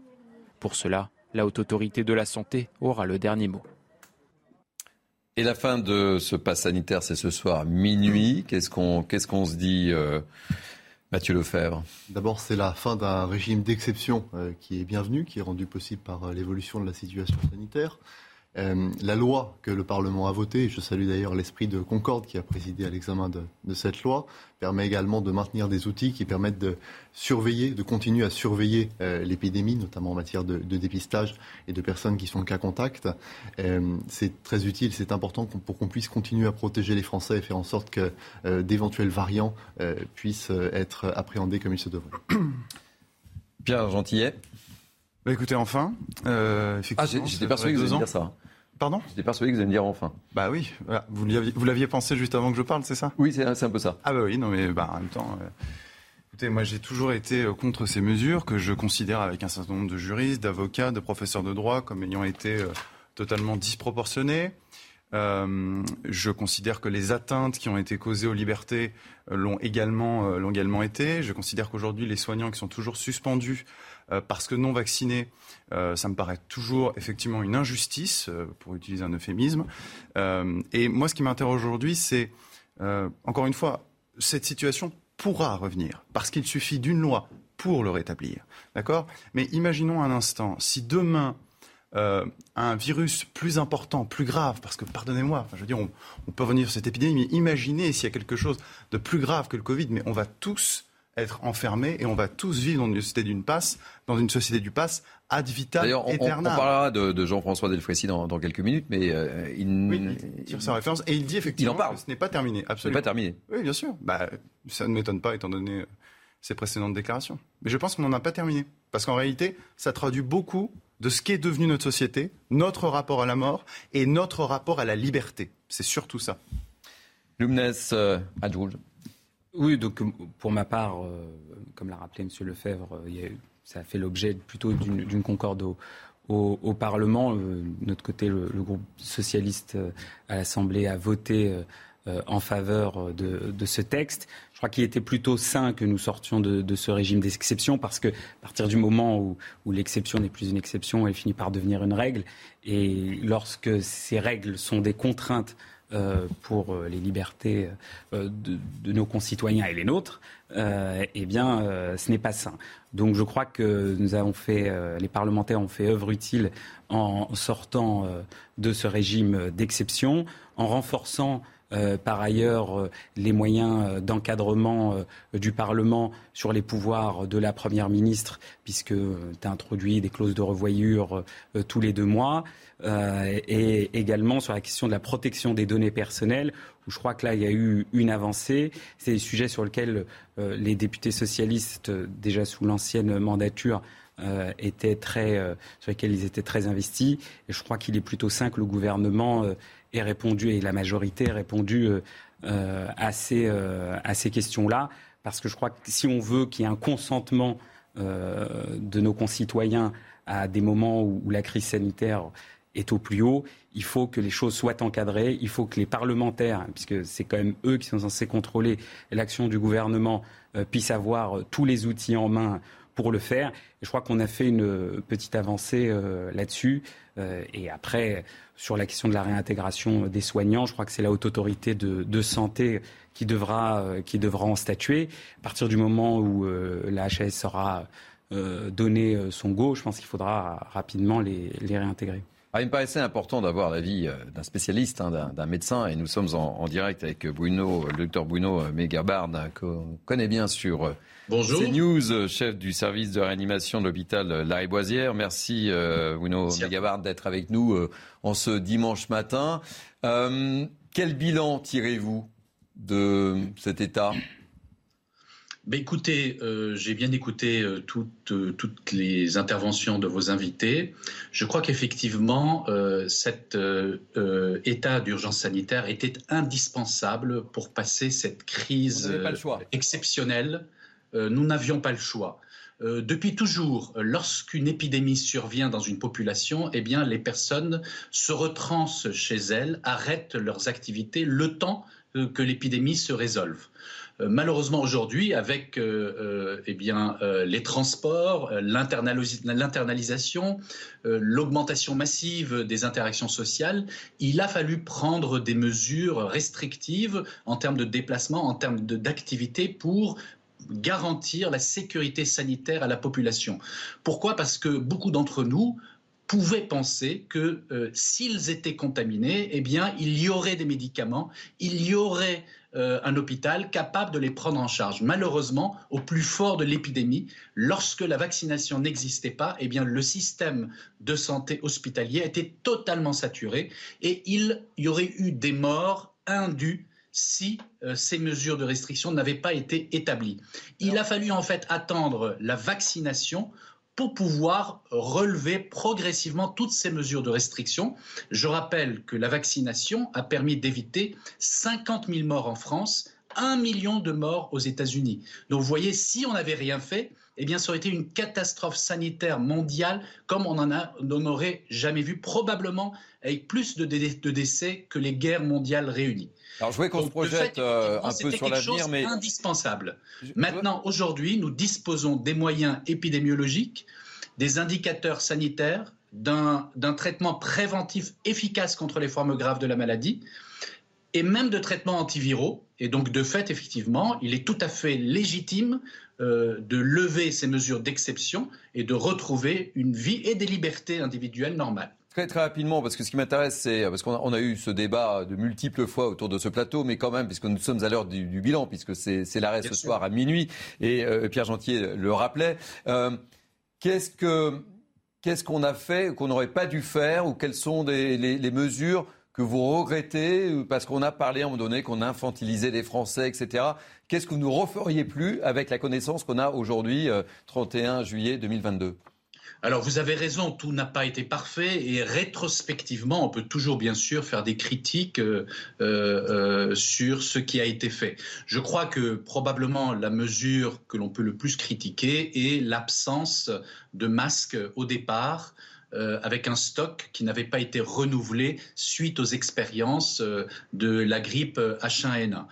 et peut-être effectivement un discours qui a minimisé ce manque de masques au départ tentant de laisser penser que peut-être le port du masque n'était pas indispensable. Ensuite, évidemment, probablement, c'est en termes de communication où il y a eu des défauts. Alors, effectivement, au début, on se souvient euh, les interventions où on répétait tous les jours le nombre de morts, le nombre d'hospitalisations, qui était peut-être pas indispensable. On n'a pas fait suffisamment de pédagogie auprès de la population pour justement leur permettre, en connaissance de la situation, des risques individuels, finalement, d'adhérer aux mesures euh, collectives sanitaires ou même de choisir, si cela était possible, euh, le comportement qu'ils devaient avoir. Donc je crois que c'est les deux domaines dans lesquels finalement on peut s'améliorer pour une prochaine fois. Bruno Begabarn, euh, comment ça va se passer à la, rentrée? Est-ce que vous avez le sentiment qu'on euh, est davantage prêt euh, si d'autres virus arrivent? On parlera tout à l'heure de la variole du singe, hein, je vous poserai la question. Mais là, là est-ce que vous avez le sentiment qu'on est fin prêt alors qu'à la rentrée, il est possible qu'on ait une, petite, une petite pointe?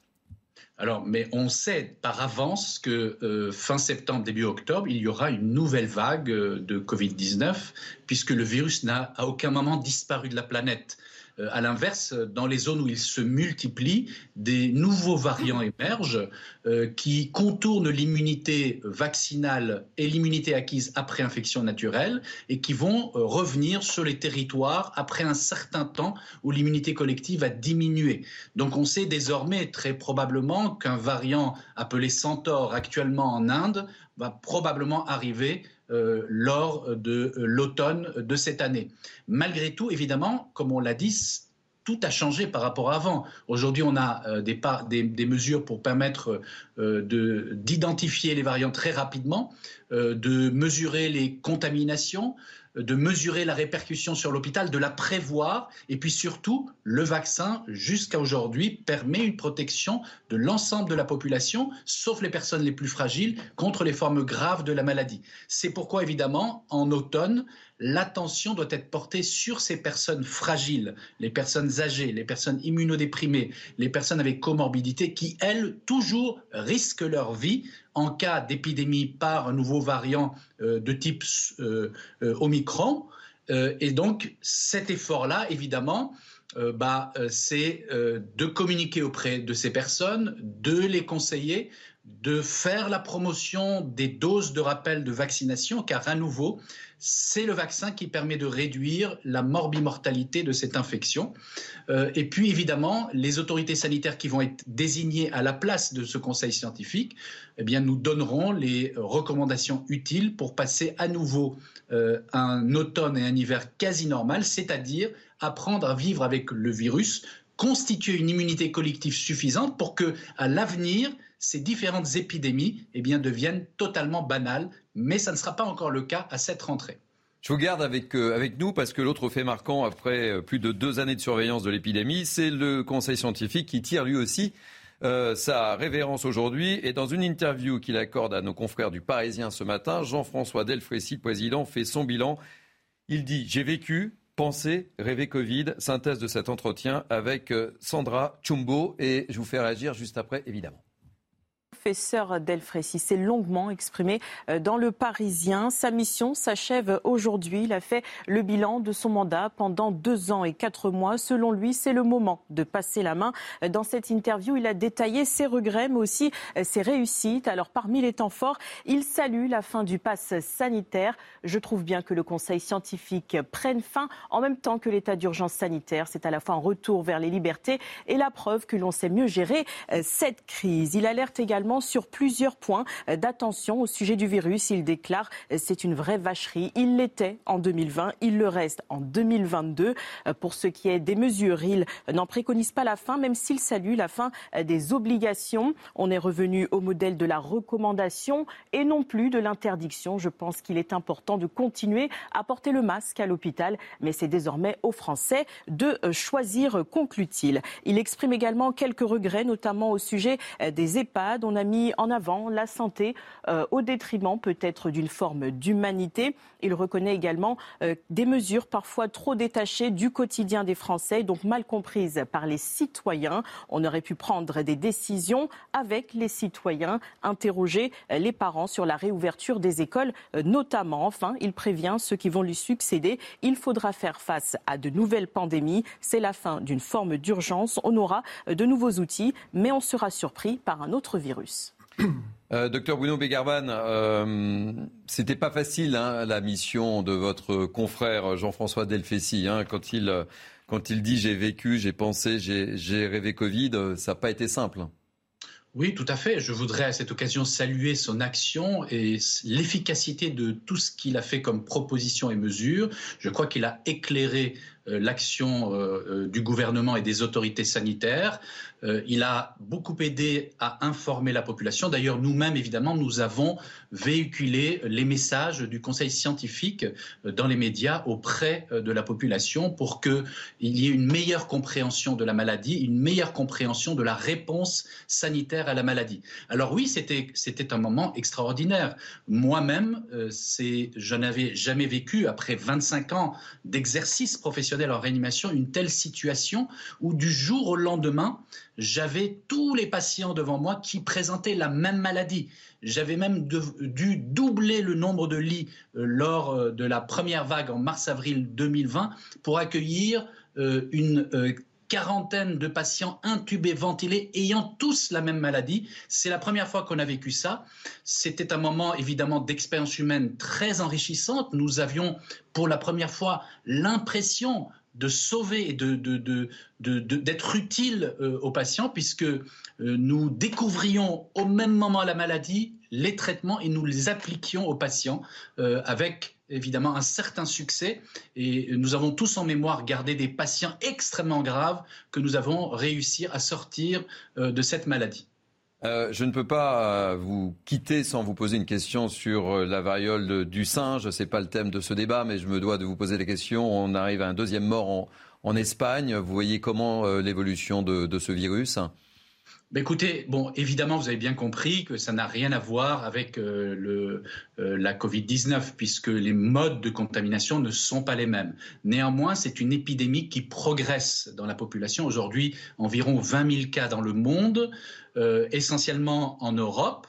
Euh, le mode de contamination est le contact extrêmement rapproché avec euh, euh, peau contre peau, mais également la voie sexuelle. On estime que 95% des contaminations actuelles se sont faites par voie sexuelle. Le virus est présent à la fois dans les sécrétions génitales, le sperme, mais aussi dans la cavité oropharyngée, c'est-à-dire dans la salive. Il y a donc un risque, évidemment, à, pendant les vacances, que l'épidémie continue à progresser et que si l'on ne fait pas attention, cette maladie devienne une MST comme une autre avec euh, une situation endémique. Or ici, quelle est, quelle est la problématique? C'est que nous disposons d'un moyen efficace la vaccination pour stopper la progression de l'épidémie. Encore faut-il évidemment informer la population à risque, c'est-à-dire les personnes qui ont des partenaires multiples, leur demander de se faire vacciner et bien sûr de mettre en place un réseau là aussi de surveillance, un dispositif de veille à minima euh, pour éviter évidemment que l'épidémie se répande davantage. Euh, il faut quand même aussi être rassurant par rapport à la Covid-19 dans l'état actuel des choses. La variole du singe, dans la majorité des cas, est une maladie bénigne, avec uniquement des lésions de la peau, même si celles-ci peuvent être douloureuses. Mais lorsqu'on augmente le nombre de contaminations, on va toucher des personnes beaucoup plus fragiles immunodéprimés, plus âgés, avec des comorbidités. Et là, comme tout autre virus, eh bien, ce virus peut disséminer à partir de la peau vers d'autres organes, le cœur, le cerveau, peut entraîner une décompensation des comorbidités et donc peut-être à l'origine de décès. Bruno Garvan, merci d'avoir été avec nous sur l'antenne de, de CNews. Euh, on vous retrouvera très prochainement, j'en ai pas douté, sur CNews évidemment. Merci mille fois. On va changer de thème. Euh, on va euh, parler de super profit. Et si vous le voulez bien, avec cette question, faut-il taxer les super profits? C'est le thème de la mon interrogation orale du matin. Euh, faut-il taxer les super profits? La proposition a été faite par l'opposition, rejetée à l'Assemblée nationale, comme vous le savez. La question sera de nouveau débattue, ça tombe bien, demain au Sénat. On en parle juste après les explications de Geoffrey Defebvre. 10 milliards d'euros de bénéfices pour Total Energy, 5 milliards pour Engie. Pour redonner du pouvoir d'achat aux Français, certains parlementaires de l'opposition ont proposé une taxe exceptionnelle sur les superprofits. Les Français sont partagés.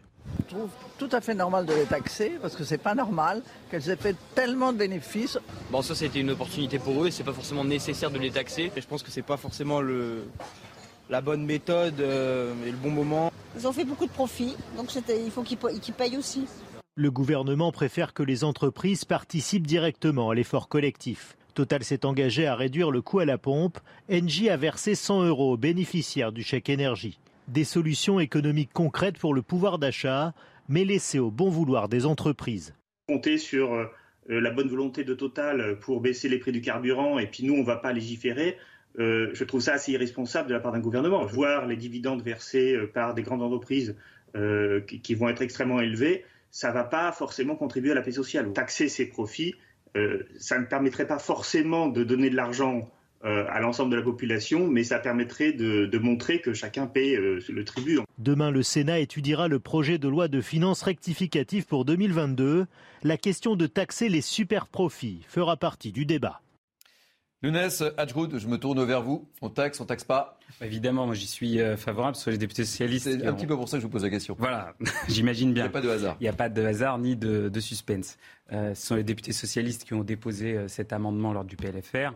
un amendement qui visait à taxer à hauteur de, 25% les, les, super profits des sociétés gazières, maritimes et les concessionnaires d'autoroutes. C'est une taxe qui aurait rapporté euh, près de, 10 milliards d'euros.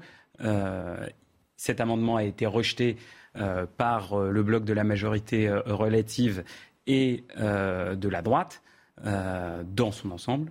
Et, je trouve que c'est une erreur fondamentale. C'est une erreur fondamentale qui est guidée très simplement par l'action des lobbies.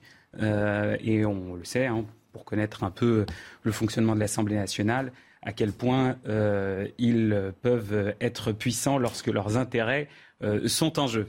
Mathieu Lefebvre, je vous ai vu secouer la tête. Ah, c'est un peu... Je m'attends à votre réaction. C'est un peu diffamant de dire que notre action elle est guidée par les lobbies. Je relèverai pas. C'est objectivement un petit peu, un petit peu diffamant. Euh, en France, dès qu'il y a un problème et surtout à gauche, on essaie de créer une taxe ou d'augmenter les impôts. Euh, moi, ce que je vois et ce que j'observe, c'est que depuis 2017, on a baissé les impôts des entreprises et des Français. Et qu'est-ce que ça a donné comme résultat? 1,3 million d'emplois créés, euh, de l'emploi industriel qui revient dans notre pays, et la France est la championne d'Europe de l'attractivité des investissements. Moi, c'est ce que je veux pour mon pays, et c'est ce que je veux pour arriver au plein emploi en 2027. Euh, la vérité, c'est que vous proposez euh, une taxe aujourd'hui, alors que le groupe auquel appartient votre, votre parti n'a pas voté la loi en faveur du pouvoir d'achat. Donc moi, je préfère voter en faveur du pouvoir d'achat pour les Français, plutôt que d'aller créer une taxe qui redonnera que ultérieurement de l'argent dans les caisses de l'État. Pierre Gentil. Alors moi, je ne suis pas contre, excusez-moi, taxer les super profits, si tant est qu'on appelle bien ça des super profits et pas juste les profits. Le mot a son importance, j'imagine qu'il n'est pas placé au hasard. Le vrai problème, si vous voulez, c'est que, euh, bon, j'entends que Total a fait 1,6 euh, milliard de bénéfices cette année, je crois en plus, c'est ça? Par rapport à l'année précédente. Oui, ça euh, sur le raffinage. Ok, ok. Euh, moi, si vous voulez, ça ne me dérange pas, ça ne me choque pas, évidemment. Ensuite, ce qui m'embête un petit peu, c'est que c'est pas payé d'impôts. On s'attaque systématiquement toujours au même tir. Je vous écoutais, la loi, elle concerne euh, le secteur gazier, maritime et les autoroutes. Euh, pourquoi est-ce qu'on s'attaque Là, on le voit, on parle de Total. D'ailleurs, j'ai sorti le mot. Pourquoi? On s'attaque systématiquement à nos géants nationaux S'ils doivent payer, ils payent très bien. Mais en l'occurrence, nous avons un certain nombre d'entreprises étrangères en France qui font de l'optimisation fiscale avec leur siège, qui souvent d'ailleurs est basé aux États-Unis. Il y a des enquêtes qui sont parues d'ailleurs là-dessus. Souvenez-vous le scandale Amazon. Euh, vous avez aussi, on avait beaucoup aussi parlé de l'entreprise McDonald's. Et puis, pardon, il y a un secteur qu'on ne taxe jamais sur les super profits. Curieusement, quand il s'agit de taxer l'économie réelle, la gauche est très présente. Par contre, j'entends assez peu, alors euh, peut-être que j'ai pas assez tendu l'oreille, mais le secteur financier et bancaire être touché par ce genre de taxe. Parce que là, en l'occurrence, dans votre périmètre, dans le périmètre de la taxe, si je vous entends, euh, il n'est pas concerné. Or, c'est ce secteur-là qui s'enrichit année après année sur la spéculation et sur la ruine. Très, sur la ruine. Très, très rapidement, parce qu'il nous reste euh, une minute, euh, est-ce qu'on doit suivre euh, nos voisins européens? Parce qu'en fait, L'Espagne y va, l'Italie y va, l'Allemagne s'interroge. Très rapidement, un tour de table, très, rapidement. Très rapidement, on est toujours sur ces questions-là et dans la lutte contre les, les géants euh, financiers à la remorque du reste de l'Europe. C'était le cas, c'était le cas sur les directives européennes, sur les travailleurs euh, des plateformes. C'est le cas euh, sur les super profits. Lorsqu'on arrive à faire cracher au bassinet McDonald's pour 1,6 milliard d'euros, on ne sait pas le faire pour Total qui n'a pas payé d'impôts sur les sociétés en 2020 et en 2021. pardon? Ils, ont perdu 7 milliards d'euros en 2020, monsieur. Mais vous êtes sérieux dans ce que vous dites? Sans compte de résultats. Messieurs, je crois que ça résume parfaitement la logique qui drive on paye pas d'impôts quand on fait des gouvernement Monsieur, ça sera le, mot de la fin. Euh, Midi News Weekend se poursuit dans quelques instants. J'avais à mes côtés Lounès Hadjroud, conseiller départemental PS et Hauts-de-Seine, Mathieu Lefebvre, député Renaissance du Val-de-Marne, pour une première. Ça s'est bien passé C'était animé. Bon, Pierre Gentillet, avocat. À très bientôt. Vous viendrez le week-end? Avec plaisir. Merci à vous. On se retrouve dans quelques instants après la page publicité avec de nouveaux invités. Midi News Weekend se poursuit. Bonne journée. Vous êtes sur CNews. Ravi de vous retrouver pour la deuxième partie de Midi News Weekend avec de nouveaux invités que je vous présente dans quelques instants. Mais pour le moment, c'est le moment du flash avec Arthur Muriot. Le comité de veille et d'anticipation des risques sanitaires a été créé par un décret pour succéder au conseil scientifique. Il sera composé de 19 membres et il n'est pas exclu que certains membres de l'ancien conseil scientifique en fassent partie. Ce comité sera présidé par une personnalité qualifiée désignée par les ministres de la Santé et de la Recherche. Son rôle sera d'émettre des recommandations lorsqu'une projection fait apparaître un risque sanitaire ou encore mettre en place une stratégie vaccinale. Deux décès de personnes atteintes de la variole du singe ont été recensés en Espagne. Les autorités scientifiques du pays étudient actuellement la cause de la mort de ces deux individus. En tout, trois personnes hors Afrique sont mortes en étant contaminées par la maladie. En Espagne, parmi les 3750 malades, 120 cas ont été hospitalisés. Le pays est le plus touché au monde par la variole du singe. En F1, à l'issue des qualifications du Grand Prix de Hongrie, c'est le Britannique George Russell qui décroche la pole position pour Mercedes. Une bonne nouvelle après une saison difficile pour le constructeur allemand. Il partira à côté de la Ferrari de Carlos Sainz. En deuxième ligne, nous retrouverons le monégasque Charles Leclerc pour Ferrari devant le Britannique Lando Norris pour McLaren. La course sera à suivre à 15h sur Canal+. Voilà, on se retrouve Midi News Weekend. Nous sommes ensemble jusqu'à 13h, comme vous le savez, horaire d'été. Je vous présente euh, mes nouveaux invités qui vont m'accompagner. Je suis très heureux d'accueillir Arnaud Benedetti, rédacteur en chef de la revue politique et parlementaire. Soyez le bienvenu, Arnaud. Merci à vous. Je suis ravi d'accueillir également Alexandra Nikolic ou Nikolic? On peut dire les deux. Les deux, les deux se disent. Alors je verrai. Je verrai. Président du groupe euh, Rassemblement National en région Centre-Val de Loire. Et je suis très heureux d'accueillir aussi Jean-François Vigier, maire de Bure-sur-Yvette. Bonjour. Et président du groupe UDI au Conseil régional Île-de-France. C'est cela. Allez, on commence avec, notre premier sujet. On va aller euh, très rapidement sur les rodéos urbains qui sont une priorité des services de police partout sur le territoire national. Ce n'est pas moi qui le dis. C'est ce qu'affirmait euh, le nouveau préfet de police de Paris, Laurent Nunez, il y a deux jours, lors euh, de sa toute première conférence de presse. Alors, euh, depuis 2018, l'arsenal juridique s'est renforcé. Un an d'emprisonnement et 15 000 euros d'amende. Et surtout, il permet la confiscation des véhicules. Mais est-ce assez? Seulement, voilà, concernant ce dernier point, c'est bien plus difficile qu'il n'y paraît. Vous allez tout savoir avec les explications de Marie Conan. Dans les grandes villes ou les campagnes, ils empoisonnent la vie des habitants. Pour lutter contre ce fléau des rodéos sauvages, il faut commencer pour cette sénatrice par stopper les véhicules. Il n'y a pas d'autre solution, c'est saisir les motos. Les outils sont là, puisque dans la loi, il est dit que euh, lorsque les images et la vidéo euh, protection euh, démontrent qu'il y a eu des rodéos sauvages et qu'effectivement il y avait danger pour la population, on peut aller saisir les véhicules. Sauf qu'il faut les retrouver. Il faut être plus malin qu'eux. Quand ils sont retrouvés, les forces de l'ordre doivent s'assurer que le conducteur est bien le propriétaire du véhicule. Problème, les deux roues interceptées sont bien souvent empruntées, louées, volées ou même non homologuées. L'article du Code de la route qui prévoit les rodéos euh, urbains euh, ne prévoit pas une saisie, une destruction systématique du véhicule qui a commis les faits. On va restituer ce véhicule à son propriétaire qui pourra le reprêter autant de fois à d'autres individus qui recommettront les infractions. Pour rendre cette loi efficace, il faudrait, selon ce syndicat, une saisie et une destruction immédiate du véhicule. En plus de cette sanction, les auteurs de rodéos sauvages risquent aujourd'hui une peine d'un an d'emprisonnement et 15 000 euros d'amende. Alors je me tourne, euh, je me tourne vers le maire que j'ai autour de ce plateau, Jean-François Vigier, maire de Bure-sur-Yvette. Vous avez été confronté, vous, au rodéo dans votre commune? Alors, pas directement depuis que je suis maire. Par contre, j'ai été confronté quand j'étais le directeur de cabinet du maire de Massy, Vincent Delahaye, euh, qui lui a beaucoup souffert de ce, phénomène, qui est quand même une plaie dans, beaucoup de communes euh, françaises.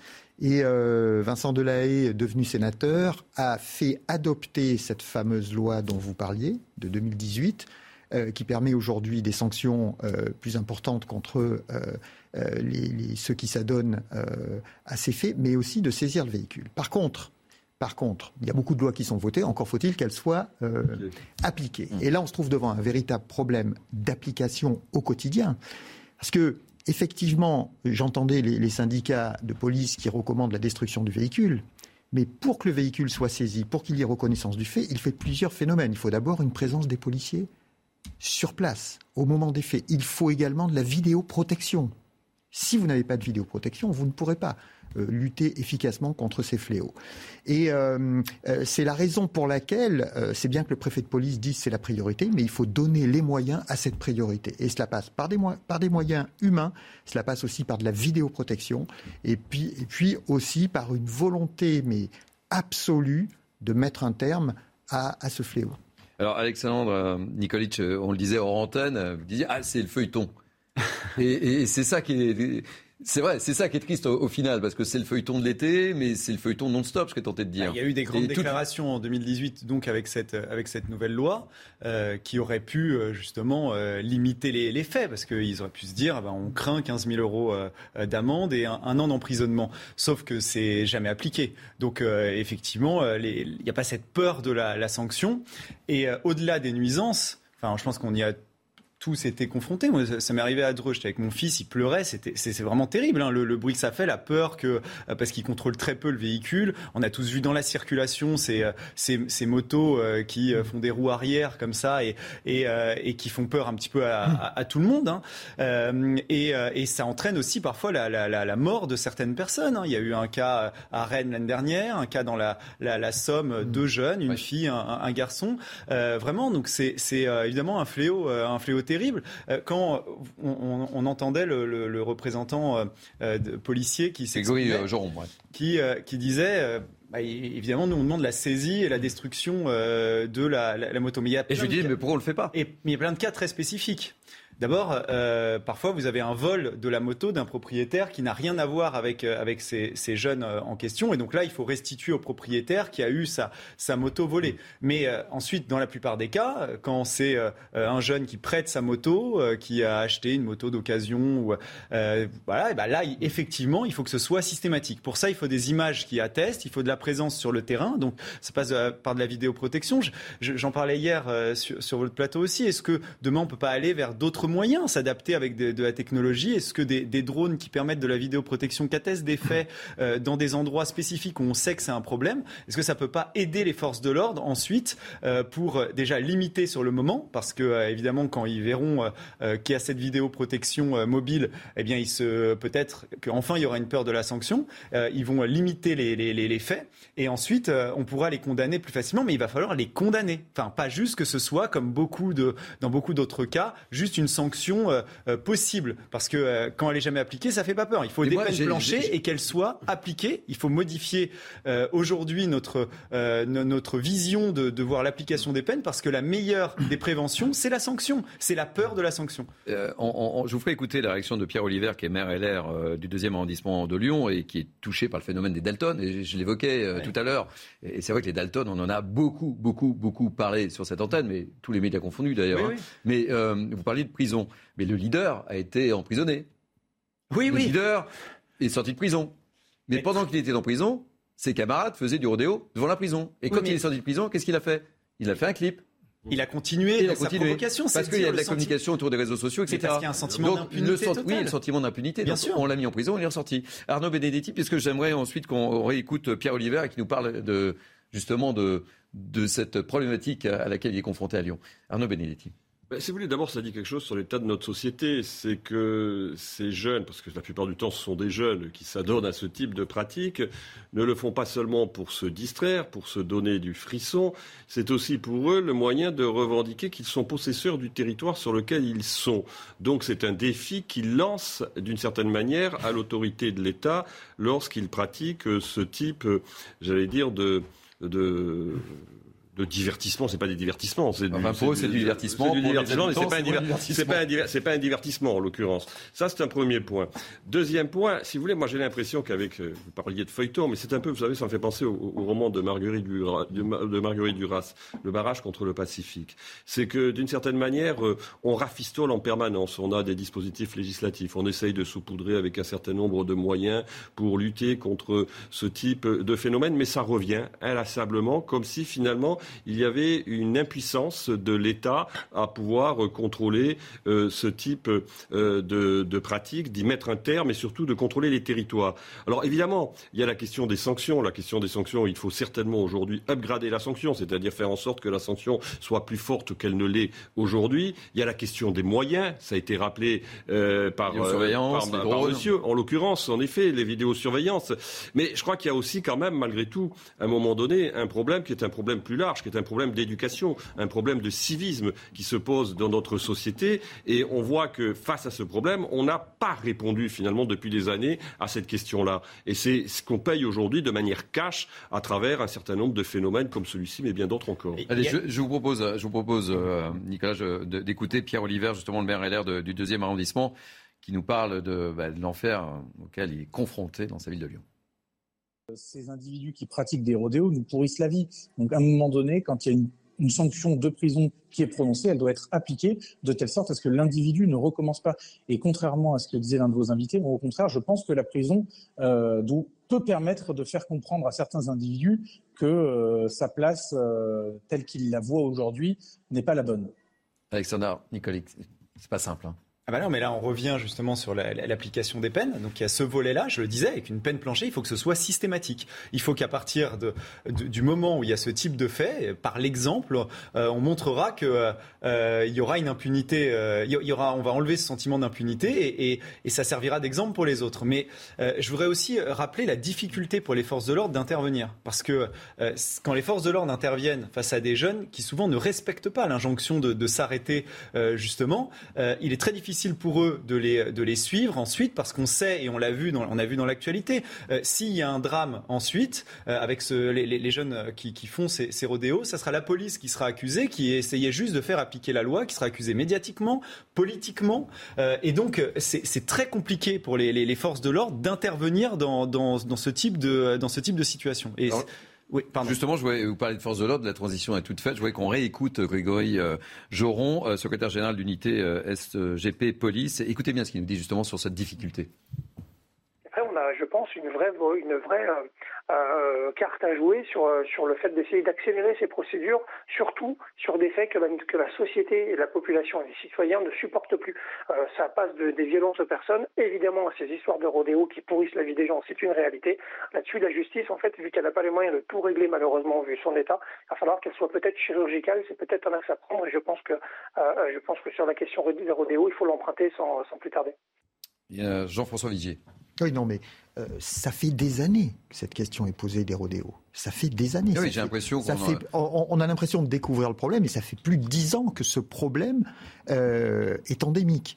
Et encore une fois, j'entends ce que disait mon collègue. Il faut effectivement que la justice fasse son travail, mais il faut au préalable arrêter les individus qui se livrent à ces exactions.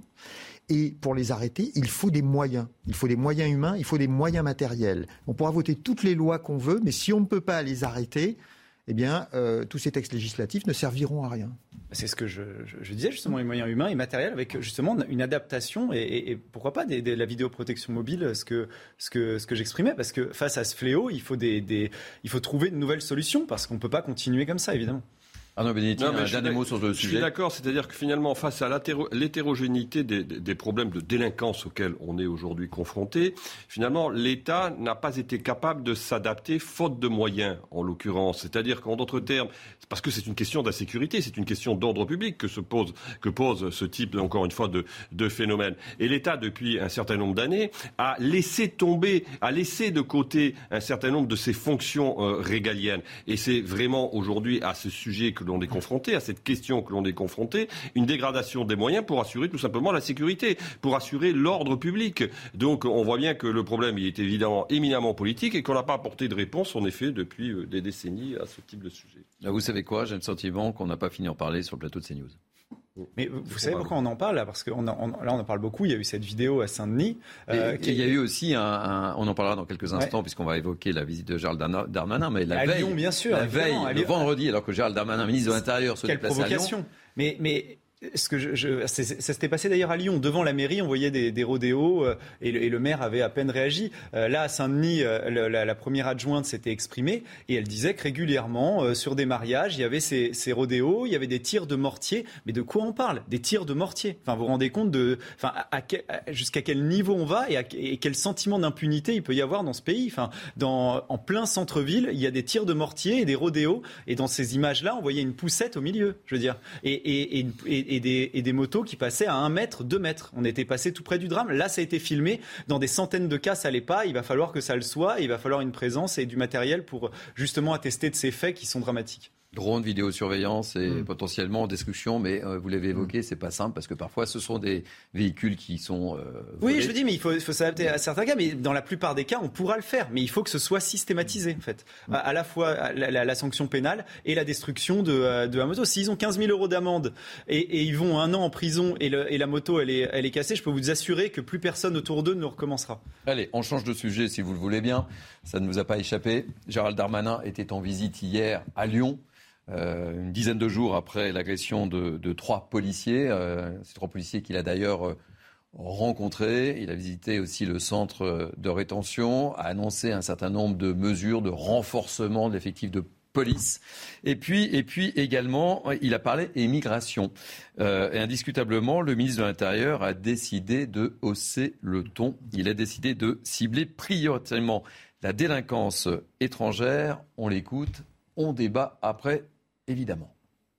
Depuis deux ans, on a expulsé 3000 étrangers délinquants. C'est une augmentation sans précédent euh, de nos expulsions d'étrangers délinquants. Mais on doit continuer à le faire. Il y a des choses euh, qui nous empêchent de le faire et notamment parfois des règles législatives qui nous empêchent de le faire. Je me suis, je crois, très clairement exprimé. La France est généreuse, elle accueille les étrangers. J'ai moi-même deux grands-pères qui viennent de l'autre côté de la Méditerranée, mais on doit respecter la République lorsqu'on vient euh, dans la République. La France est généreuse, elle accueille tout le monde, elle ne regarde ni la religion, ni la nationalité, ni l'âge, ni le sexe, euh, ni le genre. Elle est généreuse et je pense que c'est très bien qu'elle reste généreuse. Mais elle est exigeante aussi. Et la fermeté, c'est qu'on ne peut pas accepter des gens qui soient des criminels sur notre sol, qui trafiquent euh, des stupéfiants, qui s'en prennent à des policiers, qui sont euh, responsables de violences conjugales. Arnaud Benedetti, il n'y a pas une ambiguïté. La France euh, est exigeante et voilà, elle doit alors je note quand même qu'il y a une évolution aujourd'hui dans le discours de l'exécutif. C'est peut-être la première fois, il me semble, que le lien est fait entre l'immigration et euh, la délinquance dans la bouche d'un officiel. Jusqu'à présent, quand même, on était de ce côté-là plutôt dans une forme de déni quant à cette corrélation, même si bien évidemment euh, il faut éviter un certain nombre d'amalgames. Mais donc euh, on voit que le ministre de l'Intérieur euh, tient compte aussi d'une situation politique dans le pays. Il s'est passé quelque chose lors des élections euh, législatives, en l'occurrence. Il a notamment euh, dû faire face, ainsi que M. Macron, à l'entrée massive de 89 députés du Rassemblement national au, palais, au Palais Bourbon. Donc vraisemblablement, on peut imaginer aussi que, disons, cette situation politique fait que le discours est en train d'évoluer. Ensuite, évidemment, il y a bien évidemment, il y a bien évidemment, exigeante. Non, mais il y a une ambiguïté. Le problème, c'est que quand il il dit qu'elle est généreuse, c'est une réalité. Lorsqu'il dit qu'elle est exigeante, c'est pas vrai en la matière. Parce que si on avait été exigeant depuis de nombreuses années, on ne se retrouverait pas dans la situation dans laquelle on se retrouve. Et la meilleure, la meilleure, la meilleure preuve de cette absence d'exigence, c'est notamment les reconduites à la frontière, les fameuses OQTF, dont on sait pertinemment qu'il y en a tout juste moins de 10% qui sont appliquées. Donc l'exigence, le discours de l'exigence que tient euh, pour l'instant euh, M. Darmanin, il ne, rencontre, il ne rencontre pas la réalité des faits. C'est à lui maintenant de faire la démonstration que euh, l'exécutif va être, exigeant. C'est que quand même, M. Darmanin, ça fait deux ans qu'il est ministre de l'Intérieur. C'est-à-dire qu'il n'est pas à Place Beauvau, il n'a pas été nommé Place Beauvau il y a euh, maintenant euh, quelques, quelques semaines. Il ne découvre pas le problème, en l'occurrence. Et on voit bien que finalement, depuis deux ans, alors qu'il avait été nommé justement après le départ de M. Castaner pour, disons, redonner un peu un discours de fermeté sur la question régalienne, on voit que les résultats, à ce stade en tout cas, n'apparaissent pas à la hauteur des promesses que censé incarner le ministre de l'Intérieur. Encore une fois, il est dans un exercice de communication, mais l'exercice de communication, à un moment donné, il se heurte au mur des réalités, et le mur des réalités, jusqu'à présent, monsieur, euh, monsieur Darmanin n'est pas parvenu à le franchir. Alexandre Nikolic, est-ce que le, discours, en tant que membre du Rassemblement national, mhm. est-ce que le discours de Gérald Darmanin hier à Lyon vous a convaincu et cette volonté-là? Sur la présence supplémentaire de policiers, oui. Sur, concernant euh, l'immigration... Cette notion sur laquelle j'insiste, généreuse et exigeante. Euh, euh, Alors la France est effectivement très généreuse. J'en suis le fruit. Vous savez, mes parents sont venus euh, dans ce pays, ils étaient étrangers. Je pense que quand on vient dans, dans ce pays, on a un devoir d'adaptation à ce pays et d'assimilation à ce pays sur les us et coutumes, mais au moins, déjà, ça c'est ma vision, c'est notre vision, mais au moins de respect de la loi ne pas agresser des gens, ne pas euh, commettre des délits graves. Et si on est étranger en situation régulière ou en situation irrégulière, on doit évidemment être renvoyé dans son pays. Mais quand Gérald Darmanin, il parle euh, là de, euh, des, des OQTF, ça a été dit, il y a 10% des OQTF qui sont, euh, euh, qui sont euh, respectés, donc des, des, retours dans le, le, pays pour les délinquants étrangers. c'est souvent, en plus, ce n'est pas associé à une interdiction définitive de quitter le territoire. Donc même parmi ces 10%, vous avez un retour de, de, certaines, de certains qui reviennent sur le territoire pour commettre parfois encore des actes de délinquance. Aujourd'hui, c'est les chiffres de Gérard Darmanin d'ailleurs, hein, il y a 700 000 clandestins sur notre, dans notre pays déjà ça pose un vrai problème parce que euh, on le sait, il y a une, euh, il y a notamment, mais ça pareil, je prends des chiffres officiels du ministère de l'Intérieur, il y a 80% des agressions dans les transports en commun en Ile-de-France qui sont le fait d'étrangers. Je ne parle pas de binationaux, je parle d'étrangers. Très souvent, c'est des mineurs isolés, des faux mineurs isolés. Donc on a un vrai problème avec, effectivement, je ne dis pas que toute la délinquance est due à l'immigration, mais il y a quand même une surreprésentation et c'est factuel. Donc, euh, il va falloir renvoyer les étrangers euh, qui commettent des actes de délinquance d'un point de vue moral, comme je l'ai dit, mais aussi d'un point de vue pratique. Parce que vous avez 25% d'étrangers dans nos prisons. Si on veut libérer des places de prison, aujourd'hui, on, parlait de, la difficulté d'appliquer les peines. Si on veut libérer des places de prison, ça fait partie des pistes, justement, pour appliquer plus facilement ensuite les, peines, notamment pour euh, ce qu'on a vu tout à l'heure, les, les, les rodéos ou des faits de violence graves. On peut le faire. Quand certains disent on ne peut pas le faire. Aujourd'hui, presque avec euh, tous les pays, euh, on a des, partenariats et surtout on aide beaucoup. Par exemple, si on prend l'Afrique, vous avez une grande part du PIB qui, résulte du fait de personnes euh, qui sont originaires de ces pays et qui renvoient de l'argent dans ces pays. Ça représente une part importante du PIB. Vous avez ensuite des aides, des annulations de dettes. Vous avez de l'envoi d'argent de la part des collectivités et de l'État. Vous avez des moyens de pression aujourd'hui qu'on refuse de mettre en place pour des questions idéologiques et qui peuvent permettre que ces pays jouent le jeu et récupèrent les, ressortissants qui commettent des actes de délinquance et et qu'on sorte de ce système où euh, on est systématiquement désavantagé dans les relations qu'on a avec certains pays. juste, juste, un petit point. En effet, le problème des pays qui sont les pays euh, dont sont originaires ces ressortissants est un vrai sujet en l'occurrence. Et je suis tout à fait d'accord avec ce qui vient d'être dit, c'est-à-dire qu'en effet, il faut en effet aujourd'hui avoir des politiques. Il faut, être capable de faire pression et d'inverser le rapport de force. Mm. Mais je rappelle que c'est vrai que c'est par idéologie aussi, parce qu'il y avait un, un pré-candidat à la présidentielle, Arnaud Montebourg, qui avait préconisé que euh, vous disiez. Il faut se souvenir le tollé qu'il a suscité mm. à travers ces déclarations. il a dû d'ailleurs être obligé de rétro-pédaler mm. ensuite, en, l'occurrence, après avoir fait cette proposition. Euh, Jean-François Vigier. Oui, cette proposition a été faite également par l'UDI euh, de conditionner les aides à ces pays au, retour des étrangers chez eux.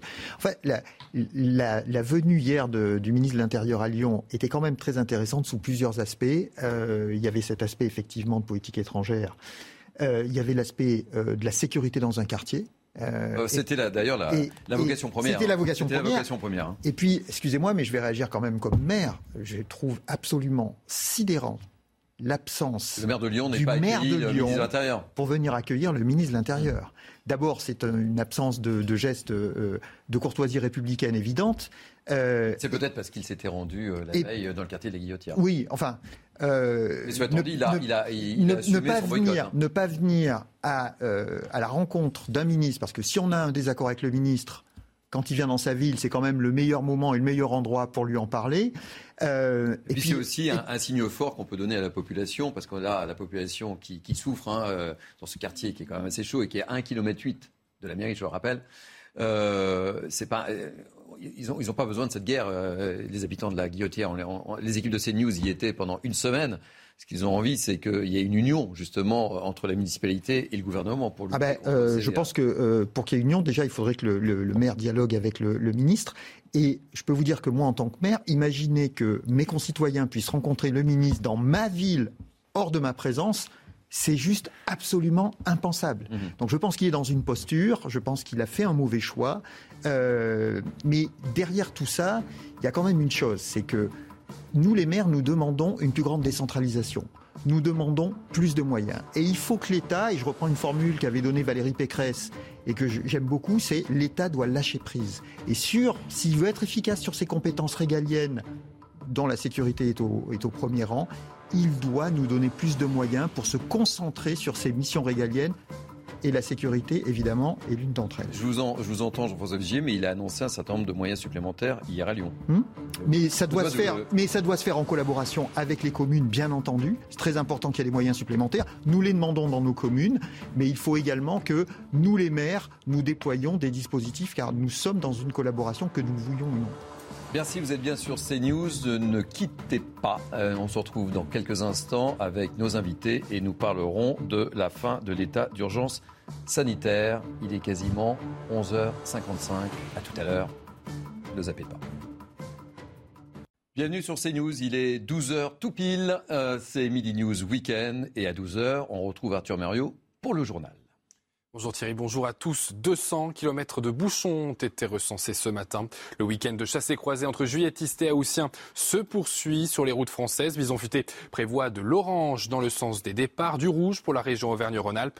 Pour les retours, il prévoit du vert au niveau national et de l'orange pour l'arc méditerranéen et l'Auvergne-Rhône-Alpes. Les conditions de circulation sont meilleures que la journée d'hier avec ses plus de 860 km d'embouteillage. Les axes routiers français qui sont toujours touchés par le fléau des déchets près de 25% des Français en jettent encore par la fenêtre de leur véhicule. C'est ce que révèle une étude publiée par la Fondation Vinci Autoroute. Des détritus qui s'entassent au bord des routes et peuvent s'avérer dangereuses. Reportage de Geoffrey Defebvre et Nicolas Winkler.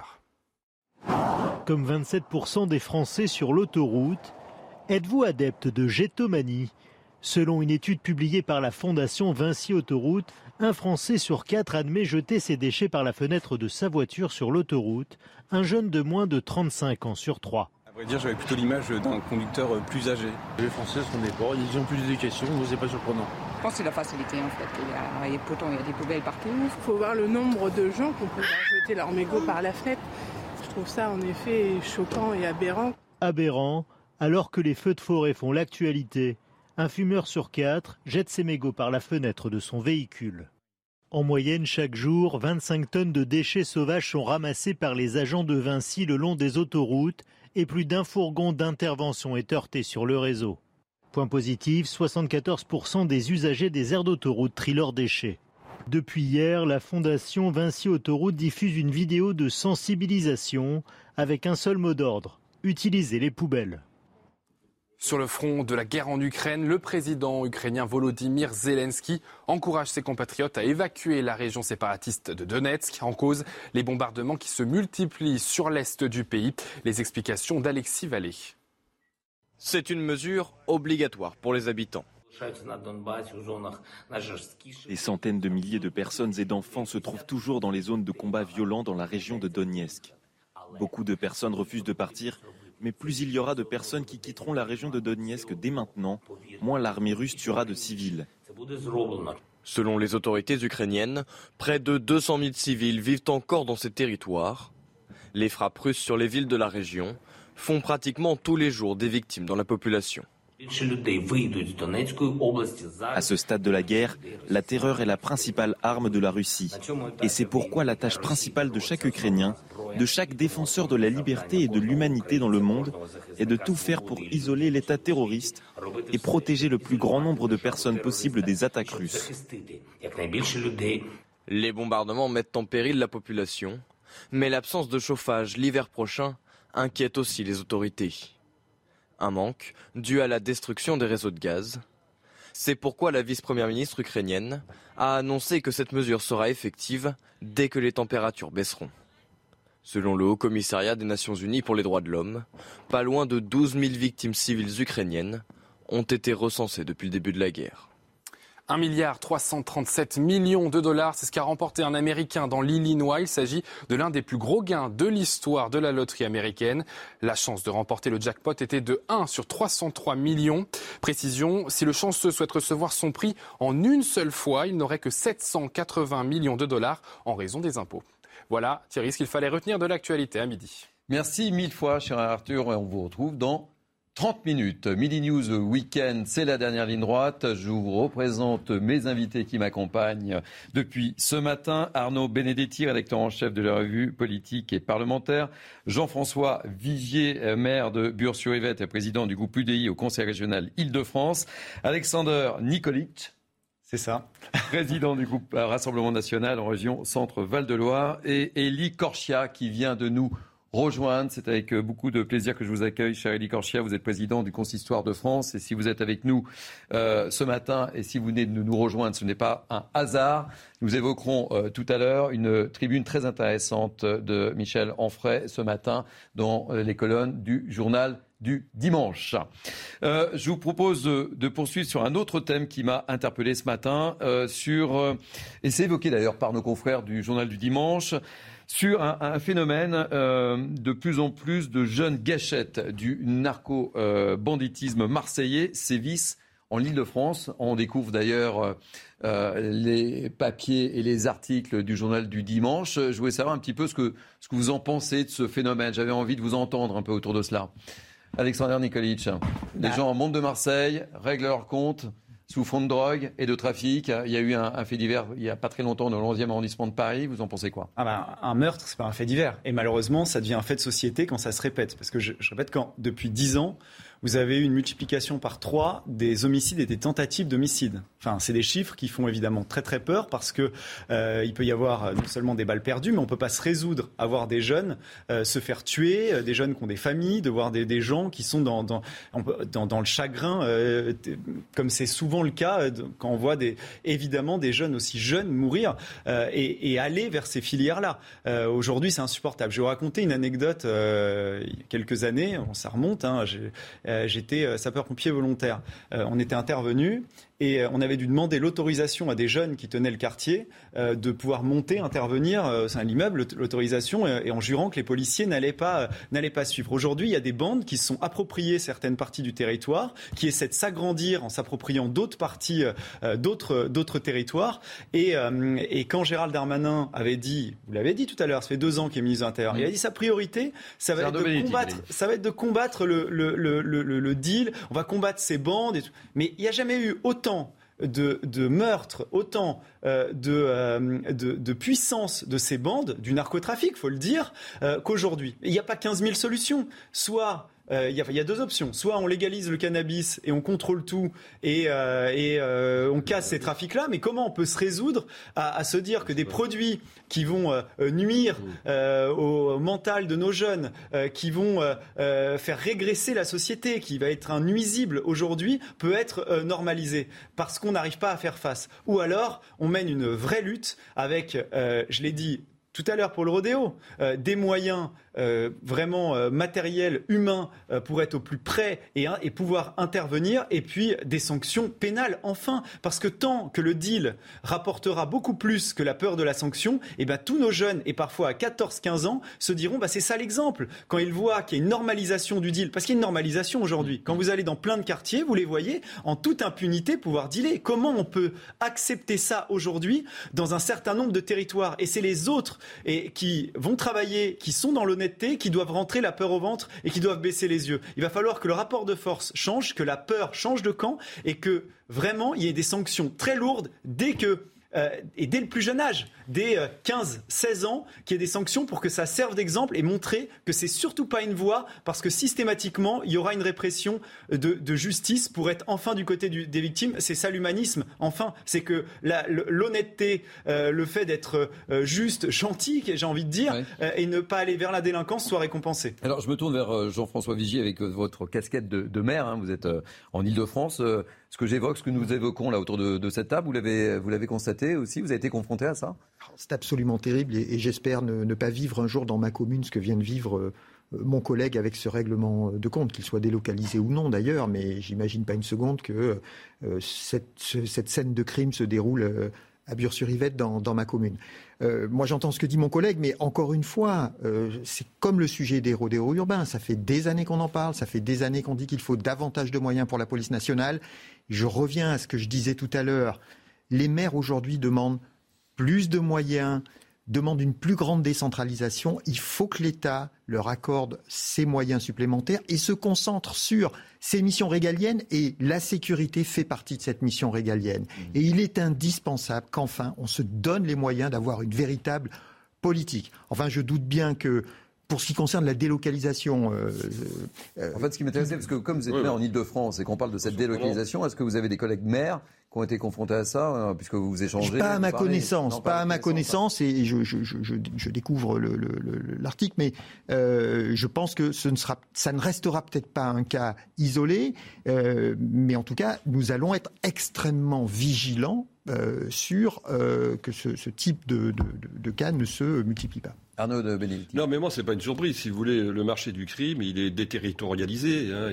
Il, est global aussi. Donc, qu'il y ait des règlements de compte euh, que vous qualifiez de délocalisés, c'est, j'allais dire, malheureusement, tragiquement, cruellement, j'allais dire, la, la tendance de fond euh, de ce type-là aussi de, de, de, de phénomène. Ce qui est quand même très frappant, en effet, aujourd'hui, c'est à la fois l'extrême jeunesse des victimes et l'extrême jeunesse des, euh, des, des, des, des, des, tireurs, des, des professionnels. Euh, c'est ça aussi euh, que. Il y avait 16 ans. C'est hein, ça, ça, que nous dit aussi cette, ce type d'événement, c'est qu'aujourd'hui le crime recrute de plus en plus jeunes en la matière. Et ça, c'est un phénomène qui est quand même assez nouveau. Alors ça a toujours été quand même, il y a toujours une relation entre la jeunesse et la délinquance, pas toujours, mais enfin c'est arrivé malgré tout dans le milieu du grand banditisme. Mais il y avait aussi des, il y avait aussi quand même des, j'allais dire des, gens un peu plus chevronnés, un peu plus expérimentés. Et cette extrême jeunesse, elle nous interroge en effet. Euh, je voulais qu'on écoute Pascal Bito Panelli, expert en, en sécurité. C'est un spécialiste du grand banditisme, et il nous explique justement ce phénomène. On l'écoute. On constate que dans la criminalité organisée, euh, d'une façon plus générale, dans le grand banditisme, on a euh, des individus qui n'hésitent pas à se projeter en se délocalisant pour exécuter des contrats. Il y a des alliances d'opportunités, il y a des alliances de réseau, hein, comme le, le, dit un grand patron des services de police sous forme de toile d'araignée, euh, où euh, à travers ces, ces, ces alliances, euh, on, s'entraide, on essaye d'être plus efficace. Et on montre par là que d'une part, on est extrêmement redoutable, mais on a une puissance qui est une puissance qui va bien au-delà de celle de son quartier ou de sa cité. Alexander Nikolic? Non, mais cette, euh, cette, normalisation de, euh, ce, narcotrafic, ce sentiment d'impunité, il fait qu'il entraîne qu'aujourd'hui, euh, bah, comme ça a été dit, c'est comme si c'était des entreprises classiques qui, en toute impunité, euh, essaient d'avoir euh, de nouvelles parts de marché, négocient des partenariats entre, entre entreprises et, donc, parfois, effectivement, vont jusqu'à aller appliquer des contrats de mort dans des, avec ce type de, partenariat. Et, encore une fois, enfin voilà, c'est c'est pas possible aujourd'hui qu'il n'y euh, ait pas au-delà des mots que Gérard Darmanin avait dit il y a deux ans, que vraiment on ne prenne pas ce problème bras le corps parce que euh, on peut pas se résoudre à voir autant de mères pleurer, autant de mères avoir peur pour leur gamin qui va être amené à traîner avec ces jeunes euh, très jeunes dans le dans, dans, le quartier et avoir ça comme exemple. Encore une fois, c'est c'est à l'État aujourd'hui euh, de récupérer ces territoires en y imposant la loi française, une loi de justice et ça passera par enfin des peines planchées et des peines dès le premier acte de délinquance. Il faut vraiment que la justice soit intraitable pour le bien de tous et qu'on puisse vivre en toute impunité dans certains territoires. Il n'y a pas des territoires qui doivent être régis par la loi du plus fort, c'est insupportable. Ce qu'il y a de dingue, Arnaud Benedetti. Oui, non, mais c'est pas seulement des territoires, parce que là, en l'occurrence, euh, le règlement de compte dont vous parlez, ça s'est passé dans le centre de Paris, c'est-à-dire dans le 11e arrondissement. Le 11e, vraiment dans les quartiers. Popincourt, très précisément. oui, Popincourt, bon, on connaît un peu, je veux dire, bon, c'est pas non plus un quartier qui est connu pour sa très grande délinquance. C'est-à-dire qu'en fait, on a une extension du phénomène. C'est ça qui est aussi nouveau aujourd'hui, c'est qu'il n'y a pas seulement des territoires, en effet, qui sont des territoires qui apparaissent comme perdus pour la République, il y a aussi une extension du phénomène euh, dans d'autres quartiers qui étaient jusqu'à présent des quartiers qui étaient relativement sanctuarisés. Et ce, qui est, ce qui est étonnant, c'est qu'on euh, l'évoquait avec vous, euh, Nicolas, c'est qu'ils sont très, très jeunes et, en fait, ils appliquent carrément des, méthodes du, grand banditisme, ah quoi. Bien sûr, non, non, mais euh, effectivement, et, et euh, avec euh, peut-être moins de codes d'honneur qu'il pouvait y avoir. Alors, je j'ai pas du tout de, enfin, il faut surtout pas angéli, angéliser ce qui se passait avant, et, parce qu'évidemment c'était déjà déjà terrible. Mais quand on voit le nombre d'homicides et de tentatives d'homicide, ça montre que cette non limite à la à la, à la surviolence vraiment c'est-à-dire qui va jusqu'au meurtre, qui va jusqu'à la torture dans certains endroits et tout, elle se euh, répand et ça devient vraiment endémique. Et on ne peut pas accepter ça. Enfin, mm. vraiment, c'est insupportable. Un dernier mot sur, euh, sur le sujet, euh, Jean-François Uzi, en tant que maire non, je pense que les, on aura l'occasion d'en parler entre, entre collègues au sein des, des associations. Est-ce que et puis interroger les services de police. Est-ce que c'est un phénomène qui est en train d'augmenter, de prendre de l'ampleur? J'entends la délocalisation. En tout cas, euh, c'est très préoccupant.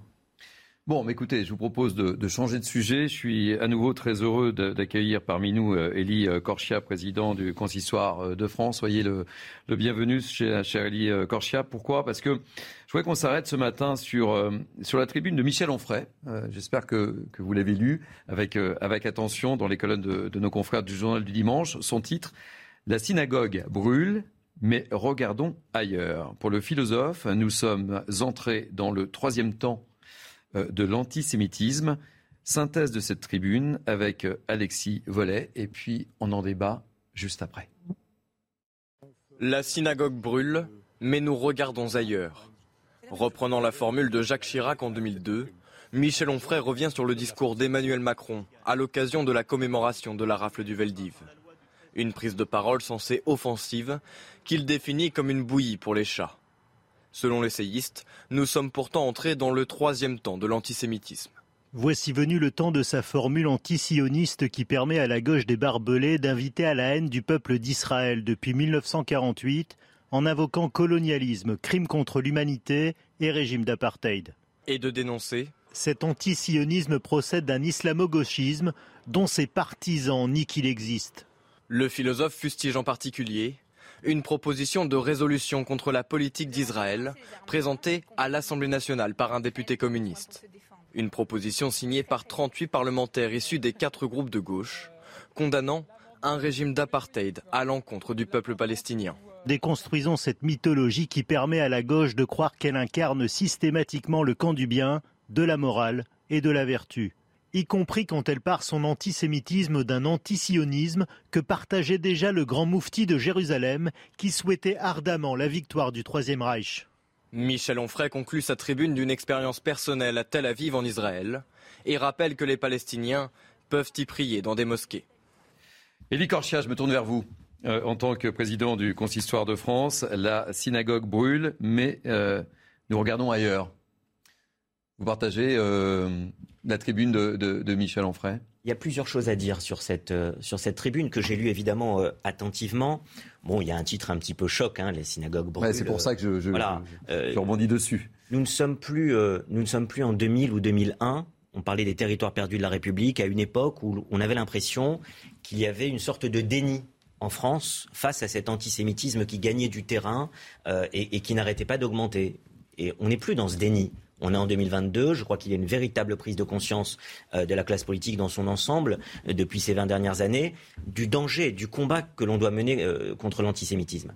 Alors, ce qui est juste dans, l'état des lieux qui est fait dans cette tribune par Michel Onfray, je, mettrai quelques nuances après sur la politisation qui, en est faite sur certains, sur certains aspects que je ne partage pas nécessairement. Ce qui est juste, c'est sur une instrumentalisation de l'extrême gauche, comme on l'a vu en tout cas euh, ces derniers jours avec la, proposition de résolution euh, de la NUPES, de certains députés de la NUPES. Hein, 38 députés, il ne faut pas non plus généraliser. J'ai même entendu des voix euh, à gauche qui se sont élevées face à cette résolution que j'ai qualifiée moi-même médiatiquement de la résolution de la honte par rapport à l'État d'Israël, qui est qui est présenté comme un groupe racial qui voudrait dominer un autre groupe racial. C'est de cela qu'on parle.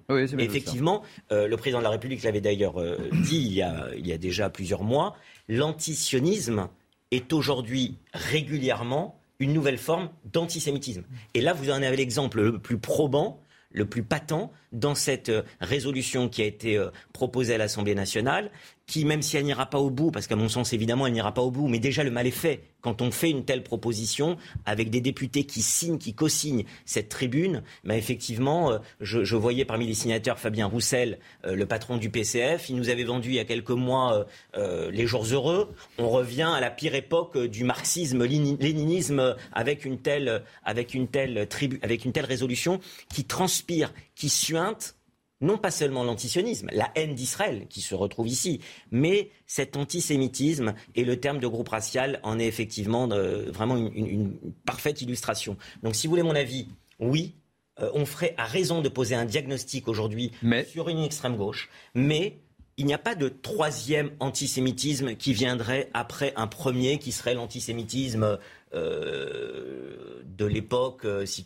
vous voulez, de l'époque euh, de la chrétienté anti, anti-juif, et ensuite un deuxième antisémitisme qu'on nous présente comme celui de l'époque de Marx et de l'anticapitalisme. Euh, où est l'antisémitisme depuis un siècle, qu'on a retrouvé euh, à l'époque de l'affaire Dreyfus, qu'on a retrouvé malheureusement aux pires heures de notre histoire contemporaine avec la Shoah et Pétain, effectivement, le régime de, de Pétain qui n'a pas sauvé des juifs, mais qui a au contraire aggravé la situation des juifs à plusieurs endroits en France. Tout cet antisémitisme-là, il n'a pas disparu. Il est toujours là. Il n'y a pas de troisième antisémitisme, il y a un antisémitisme, il faut bien le comprendre, aujourd'hui multiforme, qui se nourrit autant d'une extrême, droite traditionnelle et de cet antisémitisme, je dirais, malheureusement banalisé, ordinaire, et ce nouvel antisémitisme qui malheureusement se retrouve porté par l'extrême gauche et, cette résolution en est un parfait exemple. Il faut combattre, combattre cet antisémitisme où qu'il se place. Et Licorchia, on, a vécu en direct euh, les 80 ans du, du Veldiv, hein. on l'a vécu en direct euh, sur cette antenne, euh, j'animais moi-même ce, plateau. comment avez-vous trouvé le, discours du, du, président Macron dont on avait dit qu'il serait très offensif? Avez-vous trouvé offensif ou pas? Écoutez, le terme offensif, on pourra toujours le discuter euh, à la lueur des analyses des uns ou des autres. Moi, ce que j'ai trouvé, en tout cas, c'est que le discours, entre le discours de la Première ministre Emmanuel, euh, Elisabeth Borne le matin, euh, que nous avons vécu en direct, et nous étions sur les lieux dans le 15e arrondissement, et ensuite le discours à Pithiviers du président de la République, moi j'ai trouvé qu'il y avait en tout cas un discours offensif, en tout cas un discours qui prenait en compte réellement ce qui s'est passé il y a 80 ans en France, en occultant complètement certains pseudo-discours qui voulaient falsifier l'histoire ou revenir euh, ces derniers mois, ces derniers mois encore, euh, à la lueur de, de l'élection présidentielle, sur des points essentiels pour nous, c'est-à-dire qu'on regarde comme l'a fait Jacques Chirac en 1995. Parce qu'il y a un avant et un après. Il y a un, avant et un après en 1995. Bien sûr. Rappelez-vous euh, l'interview de Jean-Pierre Alcabache avec François Mitterrand en septembre 1994. On est encore dans le déni de cette période, mmh. de la responsabilité de l'État français. Il a fallu du temps.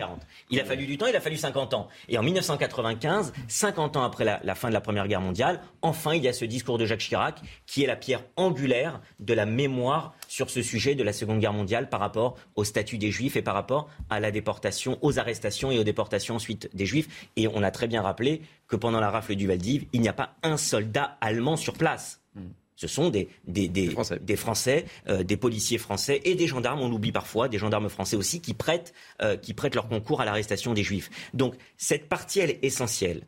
Aujourd'hui, à travers cette, euh, résolution de, la NUPES, et Michel Onfray a raison sur ce point-là de, souligner effectivement cette haine d'Israël par certains, il y a effectivement une haine de l'État d'Israël qu'on vient transposer finalement à la haine des Juifs. Parce que le groupe racial qui voudrait euh, opprimer un autre peuple, c'est qui? Ne parle pas des Israéliens. Les Israéliens, en tant que, en tant que, en tant que, comme les Français, comme les Américains, euh, comme les Chinois, ne sont pas réellement un groupe racial. Ce qui transpire à travers cette résolution, c'est la haine d'Israël, qui est en même temps une forme d'antisionisme contemporain. Et c'est pour ça que la France a adopté la nouvelle définition, comme vous le savez, euh, de, de l'antisémitisme, qui inclut l'antisionisme. Et c'est ça ce qui nous inquiète. Moi, j'avais dénoncé dans le JDD, j'avais dit que nous serons vigilants et face à certaines dérives possibles des extrêmes, que ce soit l'extrême droite ou l'extrême gauche. En l'occurrence, l'extrême gauche, pour moi, ces 38 députés se sont déshonorés en signant cette, en déposant cette, cette résolution. Parce que c'est une résolution qui va à l'encontre, par exemple, des accords d'Abraham, qui démontrent que les choses sont en train de bouger dans la région du Proche-Orient, mais rien ne bouge dans, l'esprit de celles et ceux qui ont signé ce texte, alors qu'il faut encourager l'esprit des, des, des accords d'Abraham qui avancent. Et puis c'est aussi à l'encontre de ce qui se passe en Israël. C'est la seule démocratie au Proche-Orient où vous avez des, Arabes israéliens qui sont à l'Assemblée nationale représentés avec des groupes euh, politiques, qui dirigent dans les pouvoirs publics des hôpitaux et, des entreprises et tout ce qui concerne la démocratie au Proche-Orient. C'est faire fi de tout ce qui existe aujourd'hui au Proche-Orient. Mmh. Et puis une dernière chose, cette importation en France du conflit au Proche-Orient est désastreuse. Je regrette d'ailleurs, si j'ai quelque chose à regretter aujourd'hui, ce n'est pas tant le discours de Pitivier du président de la République, parce que moi qui suis en contact évidemment euh, avec, euh, avec le, ministère de l'Intérieur, le ministère de la Justice, Matignon ou l'Élysée, on sait très bien qu'il y a un travail important qui est fait contre l'antisémitisme, et je préfère plutôt que diviser, ce qui sort de cette tribune aussi, c'est diviser, je préfère qu'on unisse tous ceux qui veulent lutter contre l'antisémitisme. Mais si j'ai un dernier point à dire, ce qu'on peut regretter, c'est que quelques jours, à quelques jours de distance avec la commémoration du Valdiv, on est, on est reçu Mahmoud Abbas ici en France avec la politique traditionnelle du Quai d'Orsay portée encore une fois par la France, qui, à travers certaines déclarations, a pu choquer certaines personnes qui savent qu'au contraire, ce qui se passe en Israël et ce qui se passe avec les accords d'Abraham est bien différent que ce qui est porté malheureusement depuis près de 20 ans ou 30 ans même par le Quai d'Orsay.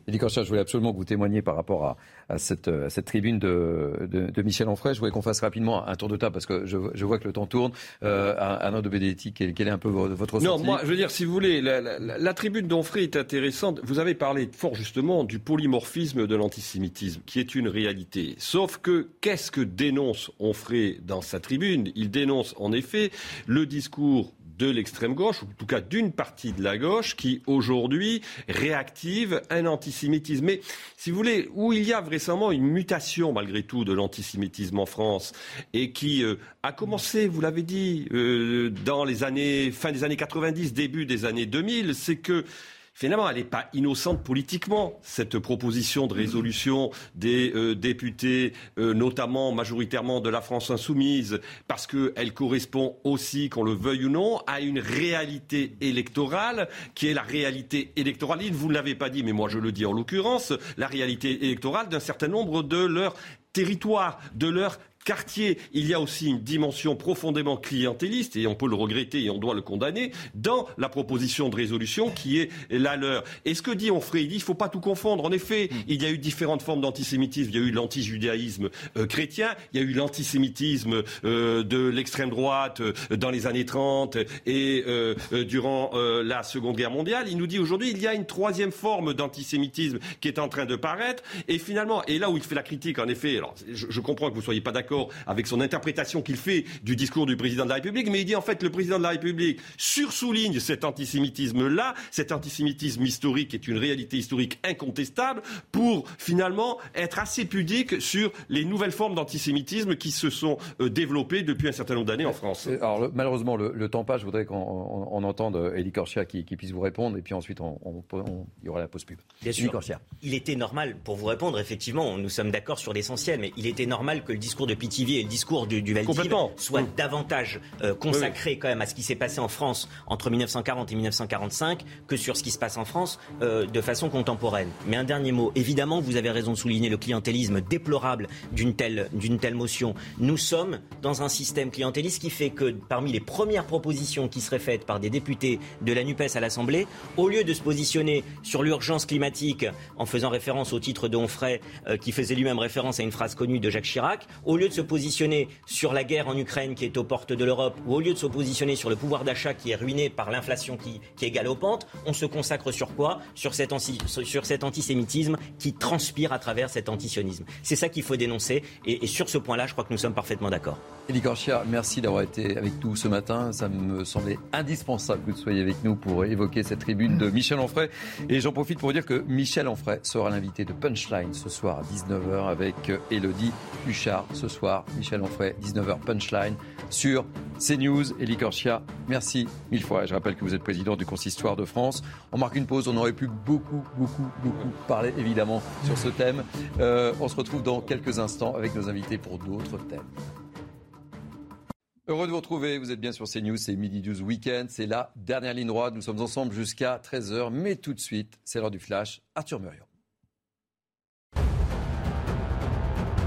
Le comité de veille et d'anticipation des risques sanitaires a été créé par décret pour succéder au conseil scientifique. Il sera composé de 19 membres et il n'est pas exclu que certains membres de l'ancien conseil scientifique en fassent partie. Ce comité sera présidé par une personnalité qualifiée désignée par les ministres de la Santé et de la Recherche. Son rôle sera d'émettre des recommandations lorsqu'une projection fait apparaître un risque sanitaire ou encore mettre en place une stratégie vaccinale. Vacances studieuses pour le président de la République. Emmanuel Macron et son épouse sont arrivés vendredi au fort de Brégançon pour leur traditionnelle pause estivale. Selon son entourage, le président va se reposer un peu tout en continuant de suivre les dossiers importants et préparer la rentrée. Un peu de patience pour les ministres. Ils sont priés de participer aux travaux jusqu'à la fin de la session parlementaire prévue en fin de semaine prochaine. En F1, à l'issue des qualifications du Grand Prix de Hongrie, c'est le Britannique George Russell qui décroche la pole position pour Mercedes. Une bonne nouvelle après une saison difficile pour le constructeur allemand.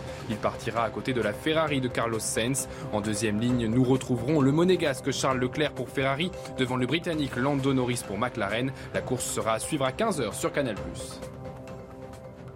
Voilà, un Grand Prix à suivre sur Canal+. 12h32, on se retrouve pour Midi 12 Weekend, c'est la dernière ligne droite. Et je vous représente euh, mes invités, Arnaud Benedetti, rédacteur en chef de revue politique et parlementaire, Jean-François Vigier, maire de Bure-sur-Yvette et président du groupe UDI au Conseil régional d'Île-de-France, et Alexandre Nikolic, président du groupe Rassemblement national en région Centre-Val de Loire, et Élie Corchia, président du Consistoire de France. Vous savez, parfois il se passe des choses. Nous sommes en direct, comme vous pouvez le constater, et à l'unanimité, puisque nous avons décidé d'évoquer ce matin la tribune de Michel euh, Onfray dans le journal du dimanche sur euh, son titre La synagogue brûle, mais nous regardons ailleurs.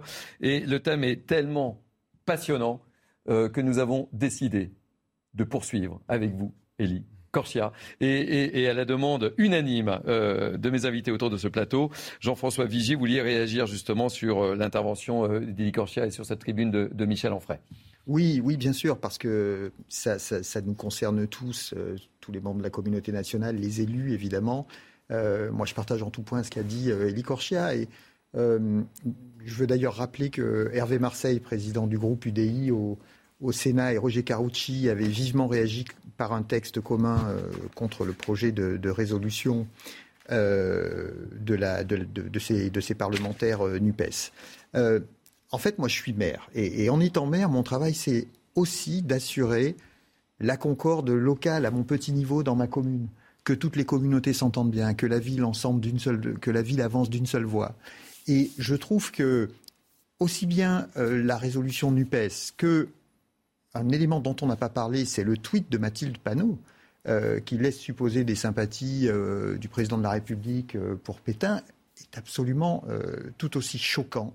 Et je trouve que toutes ces initiatives visent à diviser à nous diviser, à diviser les Français, dans une période où, en sortant de crise Covid, avec des difficultés financières importantes, budgétaires, pour les habitants, pour nos concitoyens, je trouve qu'on a au contraire besoin de rassemblement, on a besoin d'être ensemble. Et je trouve extrêmement choquant euh, ces retours en arrière, ces tentatives de division, puisqu'en fait, euh, ces gens-là essaient de nous diviser. Donc oui, je, partage totalement ce qu'a dit Elie Corchia et, j'ai été très choqué par, par ces textes qui sont sortis il y a quelque temps. Elie Corchia. Oui, effectivement, ça divise au lieu d'unir. Et dans une période où nous avons besoin d'union nationale, euh, et ça ne concerne pas que la communauté juive. Vous avez raison de dire que c'est la communauté nationale qui est concernée par ce combat euh, contre l'antisémitisme et quelque part aussi, du coup, par le combat contre l'antisionisme tel qu'il est présenté ici. Eh bien, au lieu d'unir, ça divise les Français. Et moi, effectivement, j'avais aussi euh, mis en exergue le, communiqué d'Hervé Marseille et, Roger Carucci au niveau du Sénat qui, avait pris tout de suite le contre-pied de cette résolution honteuse. Comme j'avais aussi souligné le communiqué qui avait été pris par le groupe euh, majoritaire à l'Assemblée, le groupe Renaissance, par euh, Aurore Berger et Sylvain Maillard, qui avaient aussi réagi fermement. Je pense que les différents groupes au sein de la communauté nationale, et notamment au niveau de nos élus, on a besoin en tant que citoyens français avant même que citoyens euh, français de confession juive, on a besoin de sentir qu'il y a des réactions fortes quand il y a comme cela une résolution qui permet de mettre de la haine au lieu de mettre de l'union nationale. Alexander Nikolic. D'abord, évidemment, cette résolution est honteuse parce qu'elle est fausse. Évidemment, déjà. Parce que euh, je rappelle qu'il y a près d'un quart de musulmans qui sont aujourd'hui présents en Israël et, ils ne sont pas soumis à un régime d'apartheid ou discriminés, euh, alors que euh, l'appareil, je veux dire, des juifs aujourd'hui dans certains territoires musulmans, ce serait impossible et ils seraient menacés physiquement dans leur intégrité. Donc cette résolution, euh, d'ailleurs, dans la tribune d'Onfray, il était évoqué le pétainisme par lâcheté, euh, qui a été euh, à l'œuvre dans les années, dans les années 40. eh bien, cette, cette, même lâcheté, ce pétainisme, aujourd'hui, il s'exerce au sein de, de certains élus, euh, c'était le cas, euh, on le voit en Angleterre, Jérémy Corbyn qui était euh, prêt, un élu de gauche, hein, le leader de, la gauche, qui était prêt à soutenir même le, Hamas, par exemple, pour essayer de plaire à un certain électorat. il a été d'ailleurs accueilli encore récemment par certains élus LFI. On a vu une complicité qui pouvait y avoir entre, par exemple, Madame Obono, qui est une élue LFI, avec Ouria Boutejla, qui, avait, qui, qui, a écrit, qui a écrit un livre sur les Blancs les juifs et nous. Enfin, vous vous rendez compte à, quel point il y a une division de cette société, une racialisation. On parlait de division tout à l'heure. Mais il y a un problème d'antisémitisme, et je vous dire, il y a un problème de racialisme et de racisme dans notre société aujourd'hui. Où aujourd'hui, les gens ne se voient presque comme individus euh, communautarisés ou racialisés, en fait. Et c'est tout l'inverse de ce que euh, du modèle français, qui veut que peu importe notre origine, notre couleur, on se ressente de cette communauté nationale avant tout. Et les mots qui aujourd'hui euh, qui nous touchent avec euh, cette résolution ou euh, ces, faits, ces, ambiguïtés qu'il peut y avoir d'une certaine gauche, eh bien, elles, résultent aussi du fait de cette séparation, de cette, cette racialisation. Je vais juste raconter une anecdote personnelle. J'étais très, rapidement, très rapidement. J'étais dans une classe il y a, au lycée il y a une quinzaine d'années et je vais vous dire, c'était presque, et ça m'a beaucoup amené à réfléchir justement idéologiquement, c'était presque normalisé d'avoir comme insulte sale juif. Je vous le dis, hein, sur la radinerie par exemple. Et il y a un certain nombre d'établissements scolaires où ça se perpétue en fait. Et c'est insupportable. Et je me disais toujours, mais être juif au, sein de cet établissement, est-ce que ce serait possible? Vraiment, je me posais la question. Et je me souviens de la diffusion que la professeure avait voulu nous montrer, un film La vie est belle. Et bien tout de suite, il y avait eu des réflexions, euh, film de feu. Je, suis désolé, hein, je suis très concret, mais j'exprime ce que j'ai vu de mes, de mes yeux et, et, pour montrer à quel point il y a un problème aujourd'hui de fond. Et plutôt que d'avoir une gauche qui essaie d'aller dans le sens de, populations qui, se, euh, qui, qui, vont vers un antisémitisme euh, exacerbé, eh bien, il devrait changer et justement essayer de montrer que ce modèle d'assimilation français, c'est ce qui nous permettra de vivre en paix dans ce pays et de vivre ensemble. arrêtons de racialiser et revenons à notre système et, ce modèle français qui a fait notre richesse et, ce modèle qui est unique parce que la France, c'est aussi une idée. Elie le, le mot de la fin. Oui, le mot de la fin, c'est qu'il faut il faut s'éloigner de ces extrémismes. Là, on est vraiment sur une thèse extrémiste qui essaye de faire passer l'État d'Israël, en l'occurrence, pour un pays qui ressemblerait à l'Afrique du Sud des années 48 à 90, alors qu'on sait bien que s'il y a un pays au Proche-Orient qui n'a rien à voir avec l'apartheid ou avec la racialisation, c'est évidemment l'État d'Israël. Donc ça, c'est le premier point. Et puis le deuxième point, vous avez parlé de cet antisémitisme ordinaire euh, que nous avons en France depuis euh, plusieurs décennies. Je dirais que là, c'est effectivement une nouvelle forme. Ce n'est pas un troisième antisémitisme qui viendrait après le premier ou le second. C'est aujourd'hui un antisémitisme, chacun doit bien le comprendre, dans notre pays, il y a un, antisémitisme diffus qui peut être porté par des thèses extrémistes, que ce soit à l'extrême droite ou à l'extrême gauche. Mais pour ce qui est de, cette, de cet antisémitisme qui est pointé du doigt par Onfray, c'est clairement un antisémitisme d'extrême gauche. Et il faut avoir en tête un dernier point, je le rappelle. C'est quand j'ai accompagné la famille de Samuel Sandler, Samuel Sandler et son épouse, au procès des attentats de l'école aux Arts de Toulouse, mmh, mmh. dont on a célébré le dixième anniversaire il y a quelques mois. Je me rappelle encore d'une phrase du frère de l'assassin terroriste dans le box qui essayait de se justifier ou de justifier ce qui avait été commis comme acte criminel terroriste par son frère en disant ce que faisait ou en pointant du doigt ce que faisaient prétendument les Israéliens contre les Palestiniens. Il faut comprendre que quand on s'amuse à faire des thèses ou à déposer des résolutions aussi honteuses que celles-ci avec des amalgames qui sont complètement à l'encontre de la vérité historique, eh bien, il y a certaines personnes qui, en France, dans nos sociétés occidentales peuvent se servir de thématiques comme cela pour essayer d'exacerber encore la haine contre d'autres concitoyens, en l'occurrence contre des concitoyens de confession juive. Elie Korchia, euh, merci, merci d'avoir été avec nous euh, en tant que président du Consistoire de France. Et, je rappelle que euh, l'auteur de, cette tribune, Michel Onfray, sera l'invité à 19h sur CNews, l'invité de Elodie Huchet. Alors parfois, il y a des transitions qui sont un peu difficiles à faire, mais c'est mon job. Après euh, euh, cette, cette, cette, thématique ô, combien euh, passionnante, je vais vous ramener à, à des choses, comment dire, on va parler de super profit. L'enchaînement n'est pas facile, hein. honnêtement, vous l'avouerez. Vous êtes obligé de rester, mon cher Elie Korchia. On va parler de super profit, si vous le voulez bien, avec cette question. Faut-il taxer les super profits? La proposition a été faite par l'opposition, rejetée par l'Assemblée nationale comme vous le savez autour de cette table. Et la question sera à nouveau débattue demain au Sénat. Vous allez tout savoir grâce à Geoffrey Defebvre. 10 milliards d'euros de bénéfices pour Total Energy, 5 milliards pour Engie. Pour redonner du pouvoir d'achat aux Français, certains parlementaires de l'opposition ont proposé une taxe exceptionnelle sur les superprofits. Les Français sont partagés. Je trouve tout à fait normal de les taxer parce que c'est pas normal qu'elles aient fait tellement de bénéfices. Bon, ça c'était une opportunité pour eux et c'est pas forcément nécessaire de les taxer. Et je pense que c'est pas forcément le, la bonne méthode euh, et le bon moment. Ils ont fait beaucoup de profits, donc il faut qu'ils payent aussi. Le gouvernement préfère que les entreprises participent directement à l'effort collectif. Total s'est engagé à réduire le coût à la pompe. Engie a versé 100 euros aux bénéficiaires du chèque énergie. Des solutions économiques concrètes pour le pouvoir d'achat, mais laissées au bon vouloir des entreprises. Compter sur euh, la bonne volonté de Total pour baisser les prix du carburant et puis nous, on ne va pas légiférer. Euh, je trouve ça assez irresponsable de la part d'un gouvernement. Voir les dividendes versés euh, par des grandes entreprises qui, qui, vont être extrêmement élevés, ça ne va pas forcément contribuer à la paix sociale. Taxer ces profits, euh, ça ne permettrait pas forcément de donner de l'argent euh, à l'ensemble de la population, mais ça permettrait de, de montrer que chacun paie euh, le tribut. Demain, le Sénat étudiera le projet de loi de finances rectificative pour 2022. La question de taxer les super profits fera partie du débat. Jean-François Vigier, maire de Bure-sur-Yvette.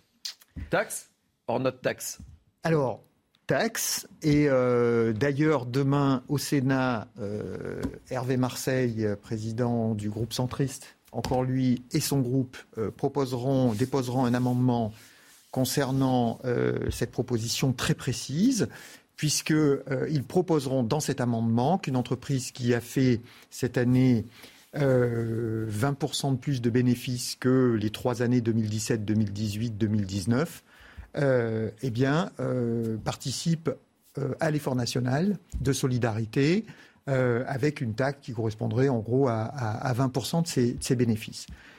Il nous semble que c'est important. Et on le disait d'ailleurs il y a quelques minutes, dans ce moment difficile, budgétaire, financier, de sortie de crise, d'inflation galopante, où on va demander à tous les Français de faire des efforts, il nous paraît évident que euh, des entreprises ayant fait des profits extrêmement importants euh, eh bien, euh, participent à cet effort national. On va, enfin, il nous paraît difficile de laisser au conseil d'administration d'une de ces grandes entreprises le soin de savoir s'ils vont faire bénéficier les Français d'une ristourne.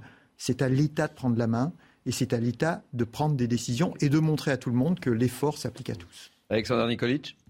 Alors oui, on l'a dit. Et, Question simple et, basique. Hein. Non mais bien sûr, mais mais euh, surtout dans certains euh, secteurs aujourd'hui où les, les, Français euh, souffrent énormément. Je pense évidemment au carburant notamment. Donc il est normal que Total, qui fait, vous l'avez dit, 10 milliards d'euros de bénéfices, fasse également un effort pour que le, le, prix à la pompe s'en ressente. Et d'ailleurs, ils s'en sont capables de faire cet effort, puisque comme ils avaient peur justement de la taxe sur les super profits, on a vu que là, récemment, ils ont été capables de faire un effort pour diminuer le, le, le prix à la, à la pompe. Donc euh, ils sont capables euh, justement de, de baisser, euh, baisser cette marge. C'est valable pour les conteneurs également, donc le transport maritime, c'est valable pour les autoroutes qu'on n'aurait jamais dû privatiser. On en voit la conséquence aujourd'hui où l'augmentation du prix eh bien, fait que c'est plus de bénéfices surtout pour les actionnaires, mais les automobilistes en souffrent.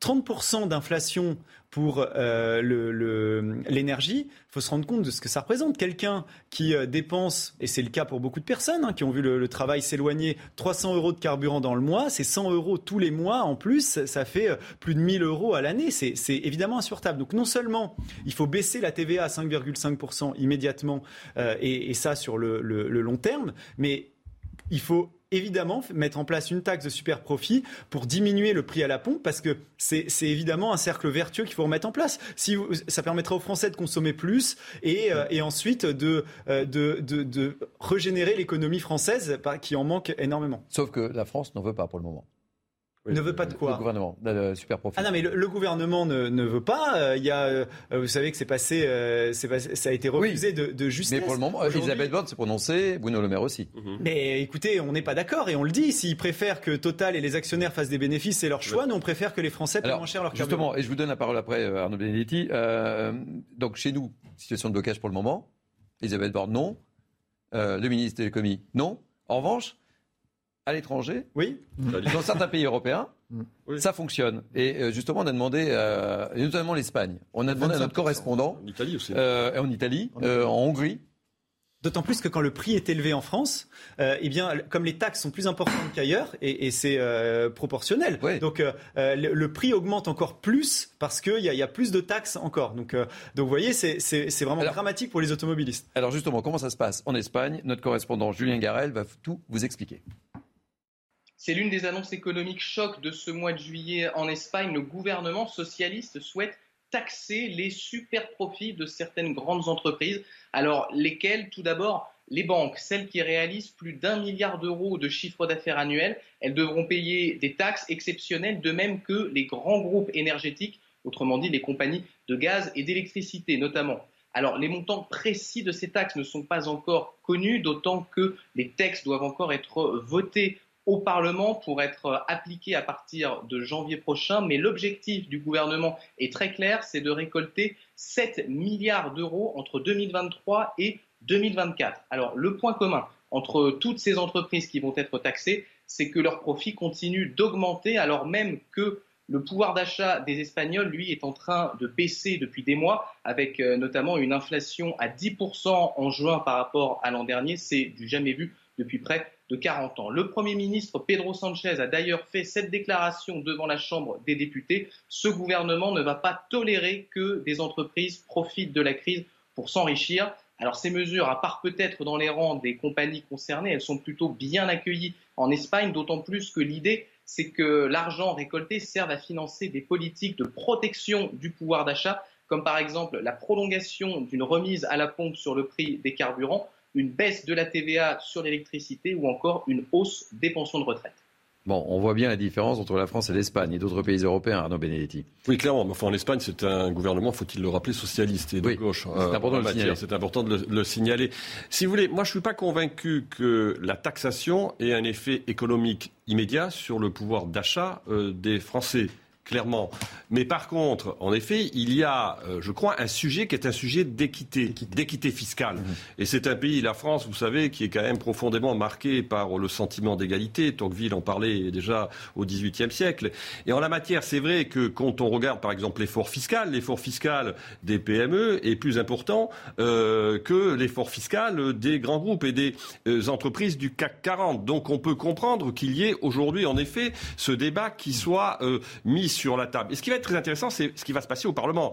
Parce que si je comprends bien ce qui est en train de se faire au Sénat, euh, notamment à travers l'initiative euh, du groupe centriste, mais on verra quelle sera la position notamment des républicains, c'est de voir comment finalement la discussion et ce qui sortira euh, de la discussion du Sénat va avoir un impact ou non sur ce qui va se jouer en seconde lecture à l'Assemblée nationale lorsque la loi, lorsque le projet de loi de finances rectificative euh, reviendra euh, en discussion. Donc euh, je crois que là, on, on, on est vraiment qu'au début de, ce, de ce débat et je ne suis pas sûr quand même que au final, on n'assiste pas à une surprise sur le plan parlementaire, c'est-à-dire qu'en effet, il y a une pression quand même de l'opinion publique qui s'exerce.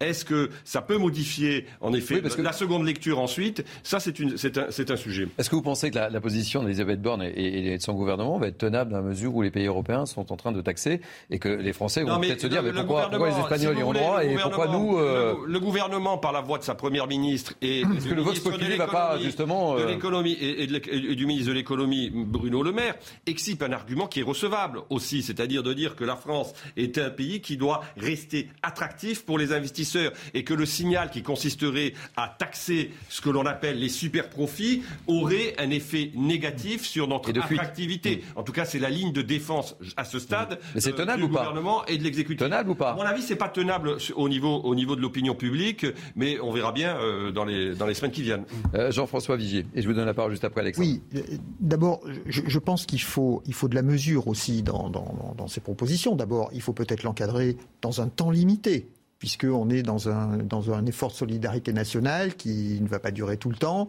Et donc, il faut peut-être encadrer cette mesure. Ensuite, il y a un autre élément.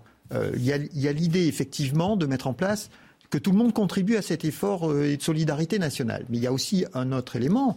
C'est celui qu'on entend de plus en plus de dire il faut faire attention à arrêter les dépenses le quoi qu'il en coûte, euh, on va arriver au bout, mais euh, il est aussi sain de chercher des recettes supplémentaires.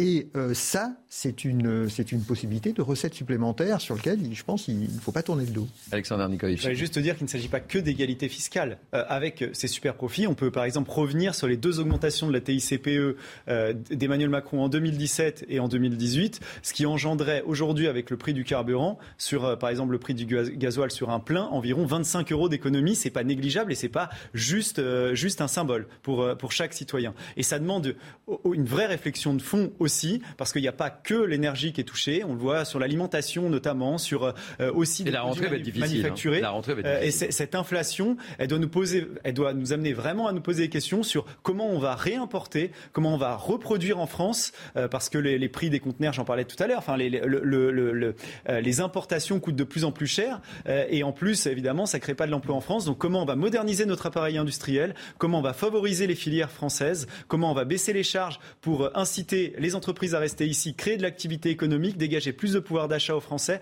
Ça va être des enjeux qui seront déterminants dans le futur et cette crise nous amène à devoir nous poser ces questions. Et je vous pose la question que j'ai posée euh, Arnaud Benedetti, Jean-François Vigier et Alexandra euh.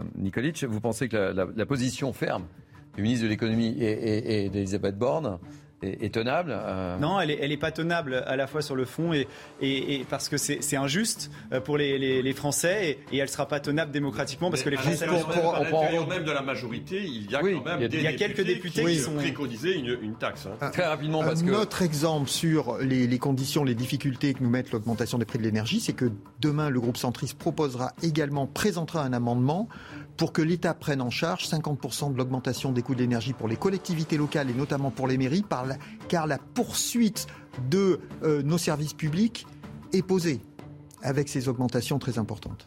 Merci mille fois.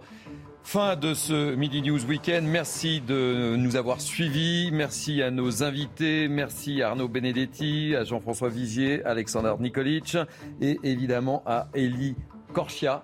Euh, président du Consistoire de France. Et je rappelle que Michel Onfray, donc auteur de cette tribune dans le journal du dimanche, sera l'invité exceptionnel ce soir à 19h d'Elodie Huchard dans Punchline. Merci à Aurélie Lucano qui m'a aidé à préparer cette émission de 3 heures, à Déborah euh, Smadja, aux équipes de la programmation évidemment que je n'ai pas oublié et que je n'oublie pas, et à la régie, bien sûr. La journée se poursuit sur CNews avec les belles figures de l'histoire. Moi je vous dis bye bye.